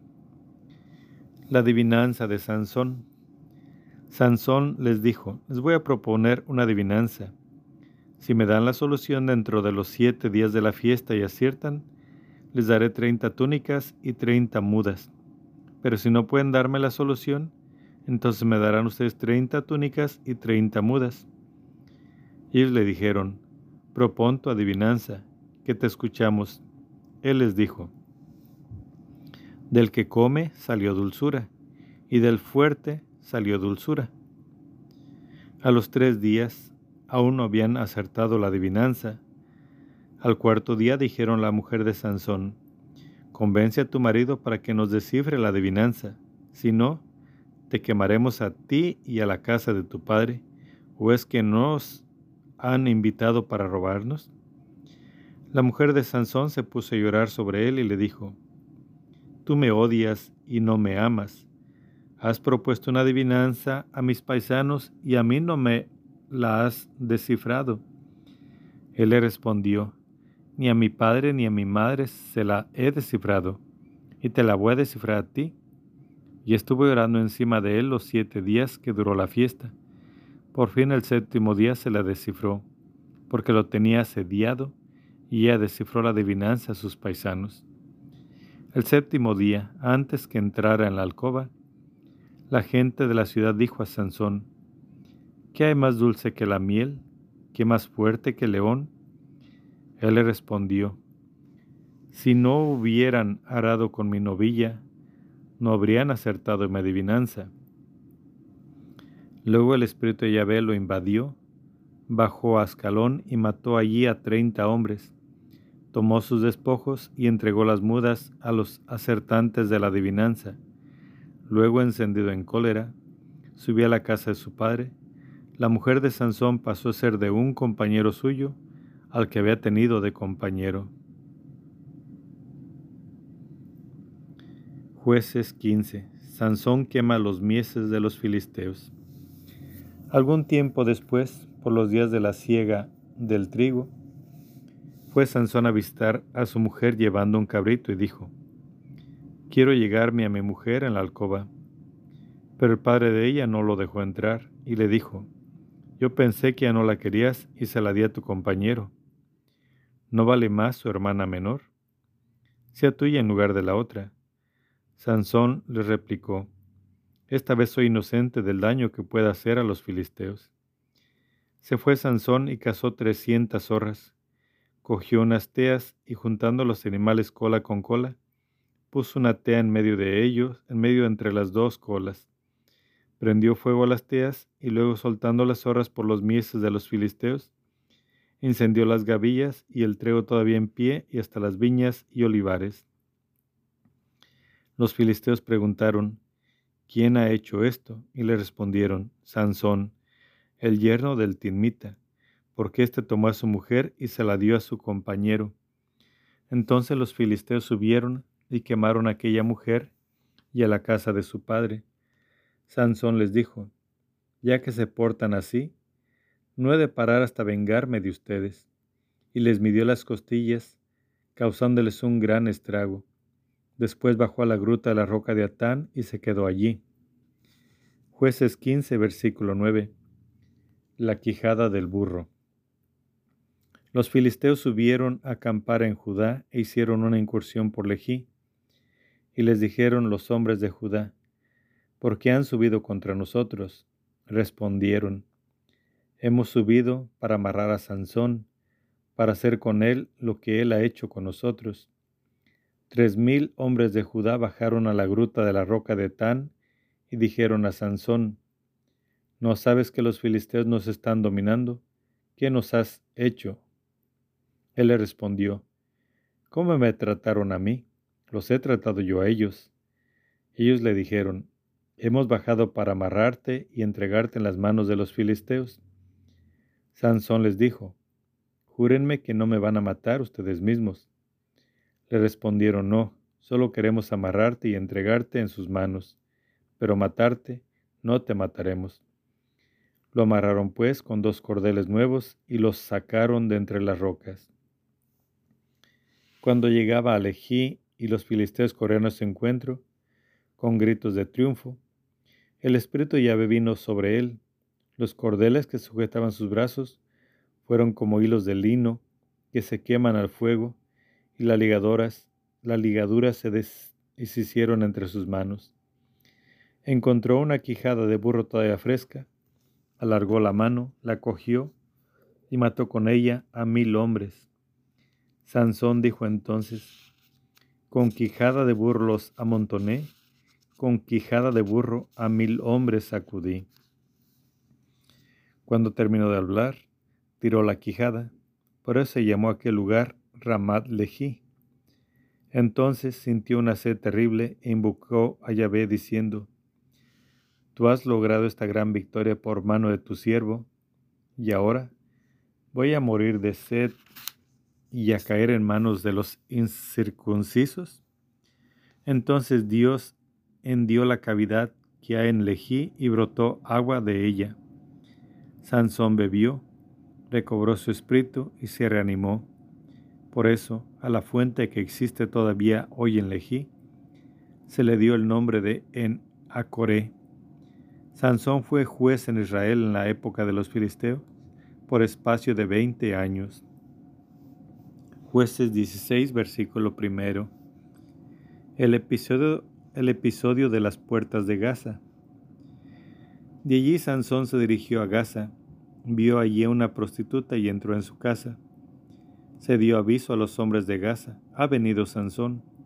Ellos lo rodearon y le estuvieron acechando a la puerta de la ciudad. Estuvieron tranquilos toda la noche pensando, esperemos hasta que despunte el día y lo mataremos. Sansón estuvo durmiendo hasta medianoche, y a medianoche se levantó, cogió las hojas de las puertas de la ciudad con sus dos postes, las arrancó junto con la barra, se las cargó a la espalda y las subió hasta la cumbre del monte que está frente a Hebrón. Jueces 16, versículo 4. Sansón traicionado por Dalila. Después de esto se enamoró de una mujer de la vanguardia de Sorek, que se llamaba Dalila. Los tiranos de los filisteos subieron donde ella y le dijeron, Sonsácale y entérate de dónde viene esa fuerza tan enorme y cómo podríamos dominarlo para amarrarlo y tenerlo sujeto. Nosotros te daremos cada uno mil cien ciclos de plata.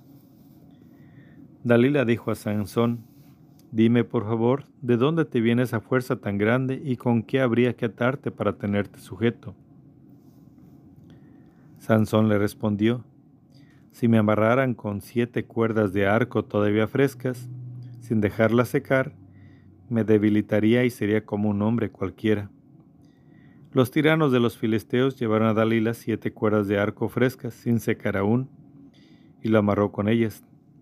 Tenía ella hombres apostados en la alcoba y le gritó, Los filisteos contra ti, Sansón. Él rompió las cuerdas de arco, como se rompe el hilo de estopa en cuanto siente el fuego. Así no se descubrió el secreto de su fuerza. Entonces Dalila dijo a Sansón, Te has reído de mí y me has dicho mentiras. Dime pues, por favor, con qué habría que atarte. Él le respondió, Si me amarraras bien con cordeles nuevos sin usar, me debilitaría y sería como un hombre cualquiera.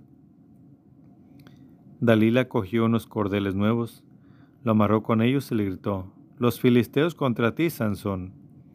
Tenía hombres apostados en la alcoba, pero él rompió los cordeles de sus brazos como un hilo. Entonces Dalila dijo a Sansón, Hasta ahora te has estado burlando de mí y no me has dicho más que mentiras. Dime con qué habría de amarrarte. Él le respondió, Si tejiera las siete trenzas de mi cabellera con la trama y las clavaras con la clavija del tejedor, me debilitaría y sería como un hombre cualquiera. Ella lo hizo dormir, tejió luego las siete trenzas de su cabellera con la trama, las clavó con la clavija y le gritó, Los filisteos contra ti, Sansón. Él se despertó de su sueño y arrancó la trama y la clavija, así no se descubrió el secreto de su fuerza. Dalila le dijo, ¿Cómo puedes decir te amo si tu corazón no está conmigo? Tres veces te has reído ya de mí y no me has dicho en qué consiste esa fuerza tan grande. Como todos los días, le asediaba con sus palabras y le importunaba.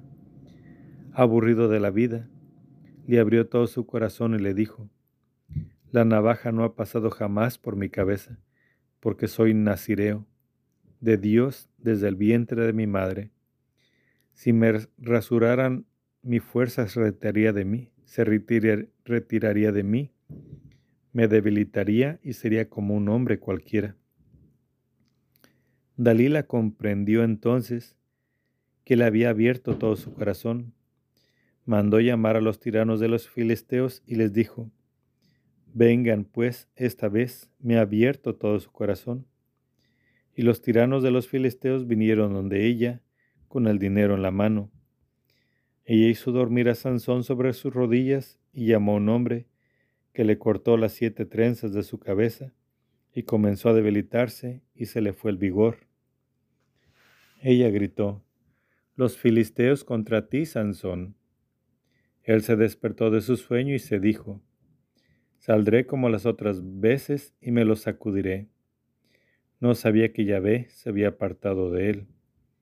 Los filisteos le echaron mano, le sacaron los ojos y lo bajaron a Gaza. Ahí lo ataron con una doble cadena de bronce y daba vueltas a la muela en la cárcel. Jueces 16, versículo 22. Venganza y muerte de Sansón. Pero el pelo de su cabeza, nada más rapado, empezó a crecer. Los tiranos de los filisteos se reunieron para ofrecer un gran sacrificio a su dios Dagón y hacer gran fiesta decían, Nuestro Dios ha puesto en nuestras manos a Sansón, nuestro enemigo. En cuanto lo vio la gente, alababa a su Dios diciendo, Nuestro Dios ha puesto en nuestras manos a Sansón, nuestro enemigo, al que devastaba nuestro país y multiplicaba nuestros muertos. Y como su corazón estaba alegre, dijeron, Llamad a Sansón para que nos divierta. Trajeron pues a Sansón de la cárcel y él los estuvo divirtiendo. Luego lo pusieron de pie entre las columnas. Sansón dijo entonces al muchacho que lo llevaba de la mano, Ponme donde pueda tocar las columnas en las que descansa el edificio, para que me apoye en ellas. El edificio estaba lleno de hombres y mujeres. Estaban dentro todos los tiranos de los filisteos, y en el terrado unos tres mil hombres y mujeres contemplando los juegos de Sansón. Sansón invocó a Yahvé y exclamó, Señor Yahvé, dígnate acordarte de mí, Hazme fuerte aunque solo sea esta vez, oh Dios, para que de un golpe me vengue de los filisteos por mis dos ojos. Y Sansón tanteó las dos columnas centrales sobre las que descansaba el edificio, se apoyó en ellas, en una con su brazo, derecho, en la otra con el izquierdo, y gritó, Muera yo con los filisteos. Apretó con todas sus fuerzas, y el edificio se derrumbó sobre los tiranos y sobre toda la gente allí reunida. Los muertos que mató al morir fueron más que los que había matado en vida sus hermanos y toda la casa de su padre bajaron y se lo llevaron. Lo subieron y sepultaron entre Sorá y Estaol, en el sepulcro de su padre Manoach. Había juzgado Israel por espacio de veinte años. Palabra de Dios, te alabamos, Señor. Jueces 17. Apéndices el santuario de Mica y el santuario de Dan, el santuario privado de Mica. Había en la montaña de Efraín un hombre llamado Micayehu. Dijo a su madre, los mil cien ciclos de plata que te quitaron y por los que lanzaste una maldición, incluso oí que dijiste, esa plata la tenga yo, yo la robé. Su madre respondió, que mi hijo sea bendito de Yahvé. Y él le devolvió los mil cien ciclos de plata. Y su madre dijo, yo había consagrado solemne y espontáneamente por mi hijo esta plata a Yahvé, para hacer con ella una imagen y un ídolo de fundición, pero ahora te la devuelvo. Pero él devolvió la plata a su madre. Su madre tomó, tomó 200 ciclos de plata y los entregó al fundidor. Este le hizo una imagen y un ídolo de metal fundido que quedó en casa de Micayehu. Este hombre, Mica, tenía una casa de Dios. Hizo un efod y unos terrafín e invistió a uno de sus hijos, que vino a ser su sacerdote. En aquel tiempo no había rey en Israel y hacía cada uno lo que le parecía bien. Había un joven de Belén de Judá, de la familia de Judá, que era levita y residía allí como forastero. Este hombre dejó la ciudad de Belén de Judá para ir a residir donde pudiera. Haciendo su camino llegó a la montaña de Efraín, a la casa de Mica. Mica le preguntó, ¿De dónde vienes? Le respondió, soy un levita de Belén de Judá. Vengo de paso para residir donde pueda. Mica le dijo, Quédate en mi casa y serás para mí un padre y un sacerdote. Yo te daré diez ciclos de plata al año, el vestido y la comida. El levita accedió a quedarse en casa de aquel hombre, y el joven fue para él como uno de sus hijos. Mica invistió al levita el joven fue su sacerdote y se quedó en casa de Mica. Y dijo Mica, ahora sé que Yahvé me favorecerá porque tengo a este levita como sacerdote. Jueces 18, versículo primero. Los danitas en busca de territorio. Por aquel tiempo no había rey en Israel. Por entonces, la tribu de Dan buscaba un territorio donde habitar pues hasta aquel día no le había tocado heredad entre las tribus de Israel.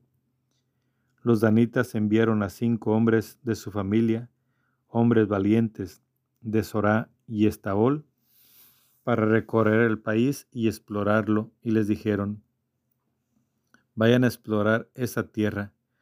Llegaron a la montaña de Efraín, cerca de la casa de Mica, y pasaron allí la noche.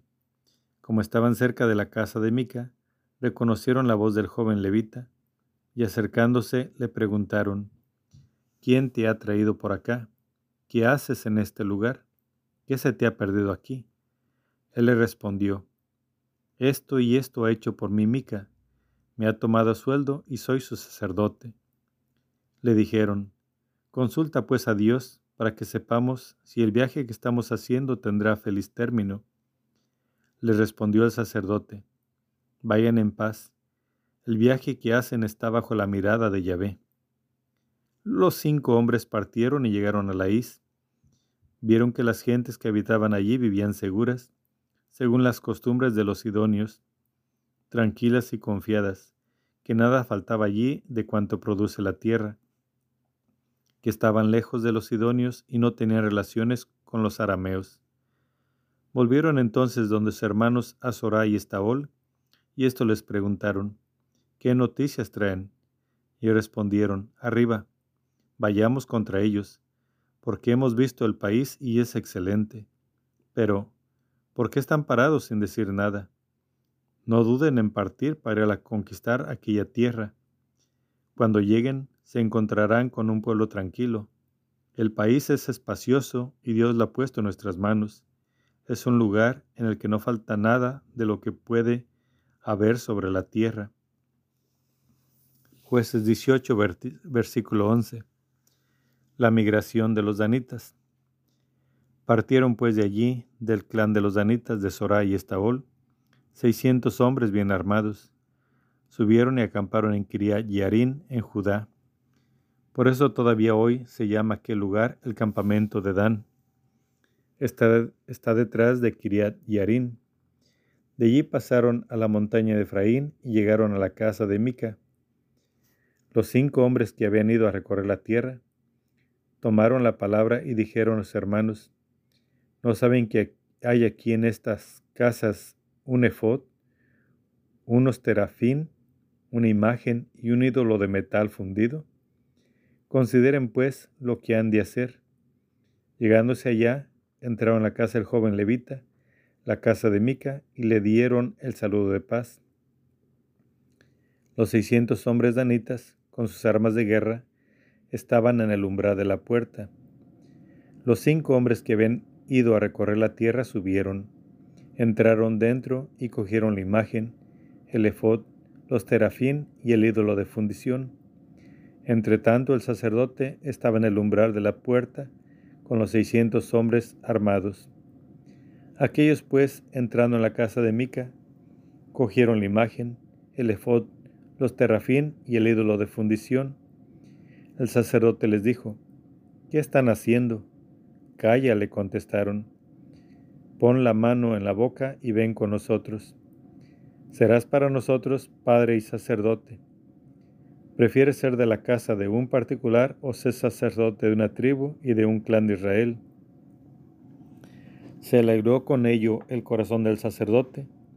Tomó el efod, los terafín y la imagen y se fue en medio de la tropa. Reemprendieron el camino, colocando en la cabeza a las mujeres, los niños, los rebaños y los objetos preciosos. Estaban ya lejos de la casa de Mica, cuando los hombres de las casas vecinas a la casa de Mica dieron la alarma y salieron en persecución de los danitas. Y les gritaron. Se volvieron estos y dijeron a Mica, ¿qué te pasa para gritar así? Respondió, me han quitado a mi Dios, el que yo me había hecho, y a mi sacerdote. Ustedes se marchan, y a mí qué me queda, y encima me dicen, ¿qué te pasa? Los danitas le contestaron, Calla de una vez, no sé que, que algunos irritados caigan sobre ustedes y pierdas tu vida y la de tu familia. Los danitas siguieron su camino y Mica, viendo que eran más fuertes, se volvió a su casa. Jueces 18, versículo 27. Toma de la is, fundación de Dan y de su santuario. Ellos tomaron el dios que Mica había fabricado y el sacerdote que éste tenía, y marcharon contra Lais pueblo tranquilo y confiado. Pasaron a cuchillo la población e incendiaron la ciudad. Nadie vino en su ayuda, porque estaba lejos de Sidón y no tenía relaciones con los arameos. Estaba situada en el valle que se extiende hacia Berrejob. Reconstruyeron la ciudad, se establecieron en ella y le pusieron el nombre de Dan, en recuerdo de su padre Dan, hijo de Israel, aunque antiguamente la ciudad se llamaba Lais. Los danitas instalaron para sí la imagen. Jonatán, hijo de Gersón, hijo de Moisés, y después sus hijos, Fueron sacerdotes de la tribu de Dan hasta el día de la deportación del país. Se instalaron la imagen que había hecho Mica y allí permaneció mientras estuvo en Silo, la casa de Dios. Jueces 19. El crimen de Gebea y la guerra contra Benjamín. El levita de Efraín y su concubina. En aquel tiempo, cuando aún no había rey en Israel, hubo un hombre levita que residía como forastero en los confines de la montaña de Efraín. Tomó por concubina a una mujer de Belén de Judá. Se enfadó con él su concubina y lo dejó para volver a la casa de su padre en Belén de Judá, donde permaneció bastante tiempo, unos cuatro meses. Su, su, marido se puso en camino y fue donde ella, para hablarle al corazón y hacerla volver. Llevaba consigo a su criado y un par de burros. Cuando llegó a casa del padre de ella, lo vio el padre de la joven y salió contento a su encuentro. Su suegro, el padre de la joven, lo retuvo y él se quedó con él tres días. Comieron y bebieron y pasaron allí la noche. Al cuarto día se levantaron de madrugada y el levita se dispuso a partir. El padre de la joven dijo a su yerno, Toma un bocado de pan para cobrar ánimo y luego marcharás. Se sentaron y se pusieron a comer y a beber los dos juntos. Luego el padre de la joven dijo al hombre, Dígnate pasar aquí la noche y que se alegre tu corazón. Se levantó el hombre para marchar, pero el suelo le porfió y se quedó aquella noche. Al quinto día madrugó para marchar, pero el padre de la joven le dijo, Cobra ánimo primero, por favor. Y pasaron el tiempo hasta declinar el día y comieron juntos. Se levantaron para marchar el marido con su concubina y su siervo, pero su suegro, el padre de la joven, le dijo, Mira que la tarde está al caer. Pasa aquí la noche y que se alegre tu corazón. Mañana de madrugada marcharán y volverás a tu tienda. Pero el hombre no quiso pasar la noche allí. Se levantó, partió y llegó frente a Jefús, o sea Jerusalén. Llevaba consigo los dos burros cargados, su concubina y su criado. Jueces 19, versículo 11. El crimen de los vecinos de Gibea. Cuando llegaban cerca de Jebús, era ya hora muy avanzada. El criado dijo a su amo, Vamos, dejemos el camino y entremos en esa ciudad de los Jebuseos para pasar allí la noche. Su amo le respondió, No vamos a entrar en una ciudad de extranjeros, que no son israelitas. Pasaremos de largo hasta Gibea. Y añadió a su criado, Vamos a acercarnos a uno de esos poblados. Pasaremos la noche en Gibea o Ramá. Pasaron pues de largo y continuaron su marcha, y a la puesta del sol llegaron frente a Gibea de Benjamín. Se desviaron hacia allí y fueron a pasar la noche en Gibea. El levita entró y se detuvo en la plaza de la ciudad, pero no hubo nadie que les ofreciera casa donde pasar la noche. Llegó un viejo que volvía por la tarde de sus faenas del campo. Era un hombre de la montaña de Efraín que residía como forastero en Gibea mientras que la gente del lugar era benjaminita. Alzando los ojos, se fijó en el viajero que estaba en la plaza de la ciudad y el anciano le dijo, ¿A dónde vas y de dónde vienes? Y el otro le respondió, Estamos de paso. Venimos de Belén de Judá y vamos hasta donde los confines de la montaña de Efraín, de donde soy. Fue a Belén de Judá y ahora vuelvo a mi casa, pero nadie me ha ofrecido la suya, y eso que tenemos paja y forraje para nuestros burros y pan y vino para mí, para tu siervo y para el joven que acompaña a tu siervo. No nos falta de nada. El viejo le dijo, la paz sea contigo, yo proveeré a todas tus necesidades, pero no pases la noche en la plaza. Le llevó pues a su casa y echó pienso a los burros, y ellos se lavaron los pies, comieron y bebieron. Mientras alegraban su corazón, los hombres de la ciudad, gente malvada, cercaron la casa y golpeando la puerta le dijeron al viejo, dueño de la casa, haz salir al hombre que ha entrado en tu casa para que lo conozcamos. Al dueño de la casa salió donde ellos y les dijo, no, hermanos míos, no se porten mal, puesto que este hombre ha entrado en mi casa, no cometan esa infamia. Aquí está mi hija, que es doncella, se la entregaré, abusen de ella y hagan con ella lo que les parezca, pero no cometan contra este hombre semejante infamia. Pero aquellos hombres no quisieron escucharlo. Entonces el hombre tomó a su concubina y se la sacó fuera. Ellos la conocieron, la maltrataron toda la noche hasta la mañana y la dejaron al amanecer. Llegó la mujer de madrugada y cayó a la entrada de la casa del hombre donde estaba su marido. Allí quedó hasta que fue de día. Por la mañana se levantó su marido, abrió las puertas de su casa y salió para continuar su camino. Y vio que la mujer, su concubina, estaba tendida a la entrada de la casa, con las manos en el umbral, y le dijo, Levántate, vámonos. Pero no le respondió. Entonces el hombre la cargó sobre su burro y se dirigió a su pueblo. Llegado a su casa, cogió un cuchillo y tomando a su concubina, la partió miembro por miembro en doce trozos y los envió por todo, el, por todo el territorio de Israel y dio esta orden a sus emisarios. Esto han de decir a todos los israelitas. ¿Se ha visto alguna vez cosa semejante desde que los israelitas subieron del país de Egipto hasta hoy? Piensen en ello, pidan consejo y tomen una decisión. Y todos los que lo veían decían, nunca ha ocurrido no se ha visto cosa igual desde que los israelitas subieron del país de Egipto hasta hoy. Jueces 20 los israelitas se comprometen a vengar el crimen de Gibea. Salieron pues todos los israelitas y se reunió toda la comunidad como un solo hombre, desde Dan hasta Berseba y el país de Galat, delante de Yahvé en Mizpah. Los principales de todo el pueblo y todas las tribus de Israel acudieron a la asamblea del pueblo de Dios. Cuatrocientos mil hombres de a pie armados de espada Oyeron los benjaminitas que los hijos de Israel habían subido a Mizpah. Los israelitas dijeron, díganos cómo ha sido el crimen. El levita, marido de la mujer asesinada, tomó la palabra y dijo, había llegado yo con mi concubina a Gibea de Benjamín para pasar la noche.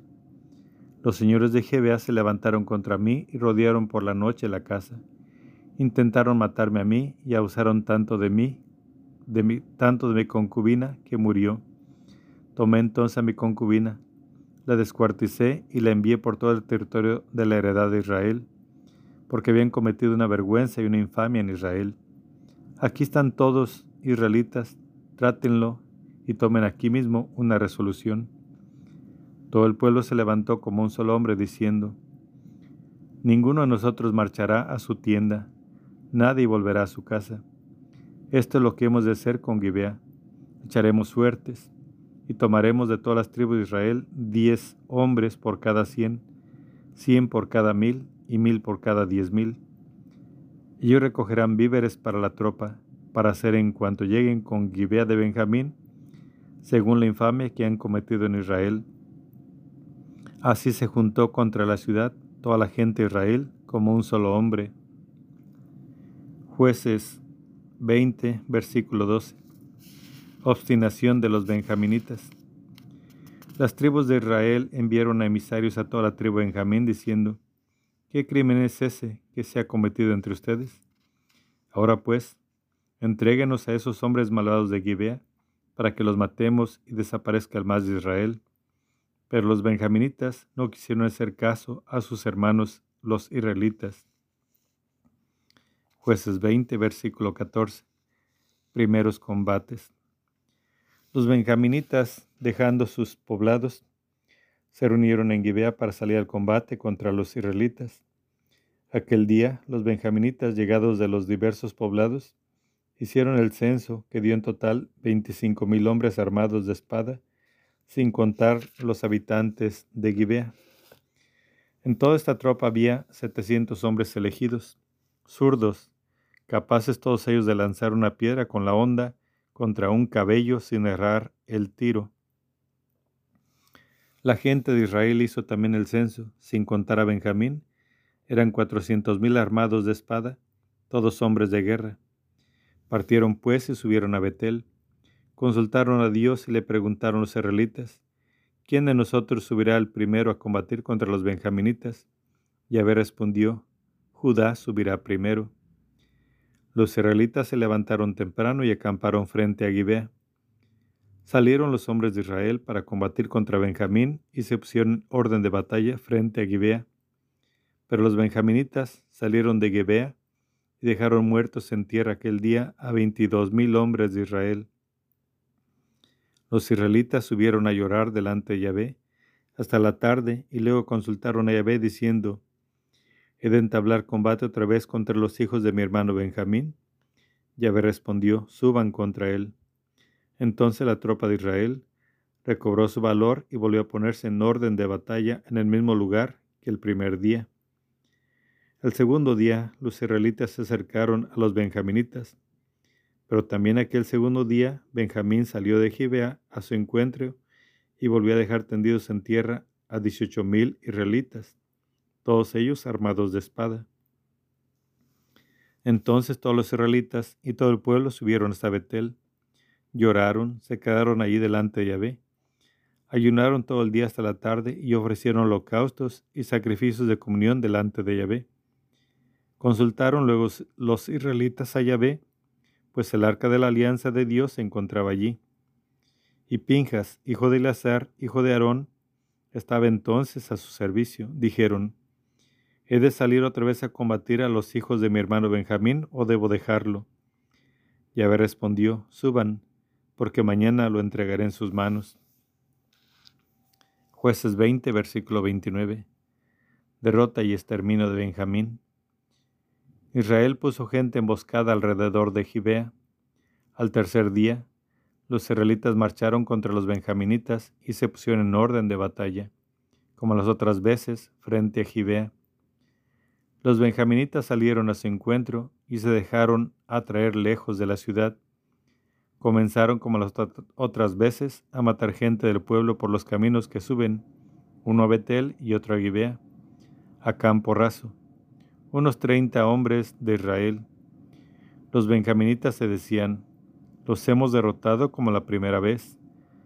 Pero los israelitas se habían dicho, vamos a huir para atraerlos lejos de la ciudad hacia los caminos. Entonces todos los hombres de Israel se levantaron sus puestos, tomaron posiciones en Baltamar, y los emboscados de Israel atacaron desde su puesto al oeste de Geba. Diez mil hombres elegidos de todo Israel llegaron frente a Gibeá. El combate se endureció. Los benjaminitas no se daban cuenta de la calamidad que se les venía encima Yahvé derrotó a Benjamín ante Israel y aquel día los israelitas mataron a Benjamín a veinticinco mil, veinticinco mil cien hombres, todos ellos armados de espada. Los benjaminitas se vieron derrotados.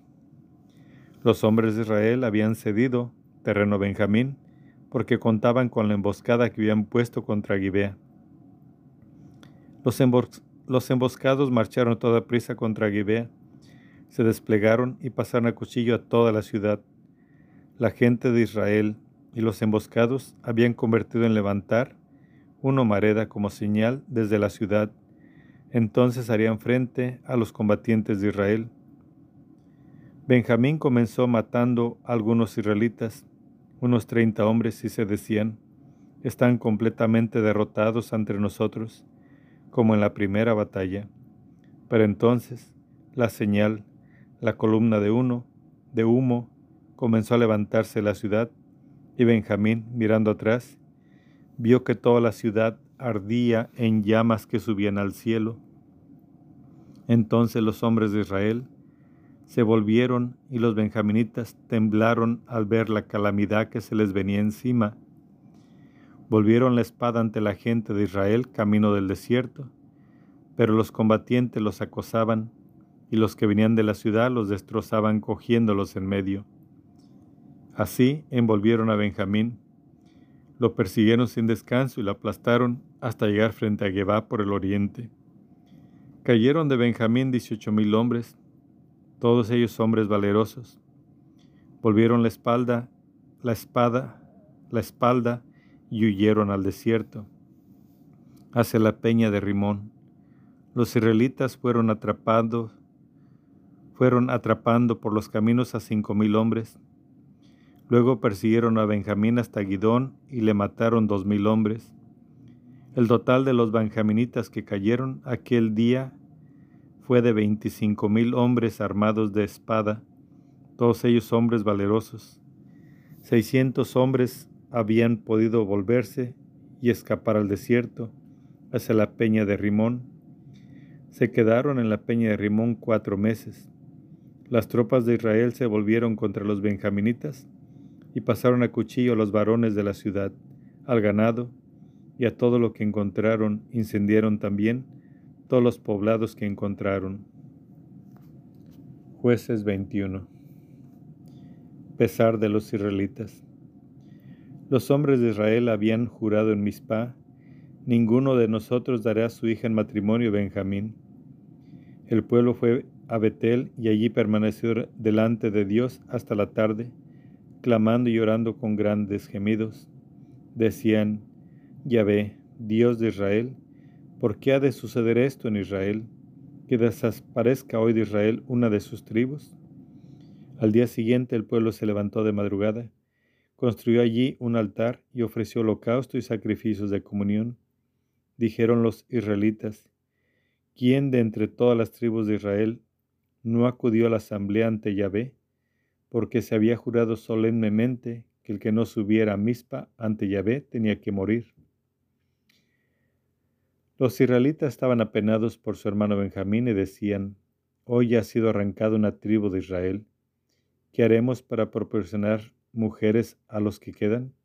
Pues nosotros hemos jurado por Yahvé no darles nuestras hijas en matrimonio. Jueces 21, versículo 8. Las vírgenes de llaves dadas a los benjaminitas. Entonces se dijeron, ¿cuál es la única tribu de Israel que no subió ante Yahvé a Mizpah? Y vieron que nada de Yahvé de Galat había ido al campamento, a la asamblea. Hicieron el censo de la gente y no vi entre ella ninguno de los habitantes de Yahvéz de Galat. Entonces la comunidad mandó allá doce mil hombres valientes y les dio esta orden. Vayan y pasen a cuchillo a los habitantes de Yahvéz de Galat, incluidas las mujeres y los niños. Esto es lo que han de hacer. Consagrarán al anatema a todo varón y a toda mujer que haya conocido varón, pero dejarán con vida a las doncellas Así lo hicieron. Entre los habitantes de Yahvé de Galat encontraron cuatrocientas muchachas vírgenes que no habían conocido varón y las llevaron al campamento de Silo, que está en el país de Canaán. Toda la comunidad mandó emisarios a los benjaminitas que estaban en la peña de Rimón para hacer las paces. Volvió entonces Benjamín, les dieron las mujeres de llaves de Galat que habían quedado con vida, pero no hubo suficientes para todos. Jueces 21, versículo 15. El rapto de las muchachas de Silo. El pueblo se compadeció de Benjamín, pues Yahvé había abierto una brecha entre las tribus de Israel. Decían los ancianos de la comunidad, ¿qué podemos hacer para proporcionar mujeres a los que quedan? Pues las mujeres de Benjamín han sido exterminadas. Y, añadían, ¿Cómo conservar un resto a Benjamín para que no sea borrada una tribu de Israel? Porque nosotros no podemos darles nuestras hijas en matrimonio. Es que los israelitas habían pronunciado este juramento, maldito sea el que dé mujer a Benjamín. Pero se dijeron, es ahora la fiesta de Yahvé, la que se celebra todos los años en Silo. La ciudad está al norte de Betel, al oriente de la calzada, que sube de Betel a Siquén y al sur de Lebona dieron esta orden a los benjaminitas. Vayan a esconderse entre las viñas, estarán alertas, y cuando las muchachas de Silo salgan para danzar en corro, en corro, saldrán de las viñas y raptarán cada uno una mujer de entre las muchachas de Silo, y se irán a la tierra de Benjamín. Si sus padres o sus hermanos vienen a querer querellarse contra ustedes, les diremos, háganos el favor de perdonarlos pues no hemos podido capturar una mujer para cada uno en el combate, y no son ustedes los que se las han dado, porque en ese caso serían culpables. Así lo hicieron los benjaminitas, Se, se llevaron tantas mujeres cuanto eran ellos, raptando otras tantas danzarinas. Luego se fueron, volvieron a su heredad, reedificaron las ciudades y se establecieron en ellas. Los israelitas se marcharon entonces de allí, cada uno a su tribu y a su clan, y partieron de allí, cada uno a su heredad. Por aquel tiempo no había rey en Israel, y cada uno hacía lo que le parecía bien. Palabra de Dios, te alabamos, Señor.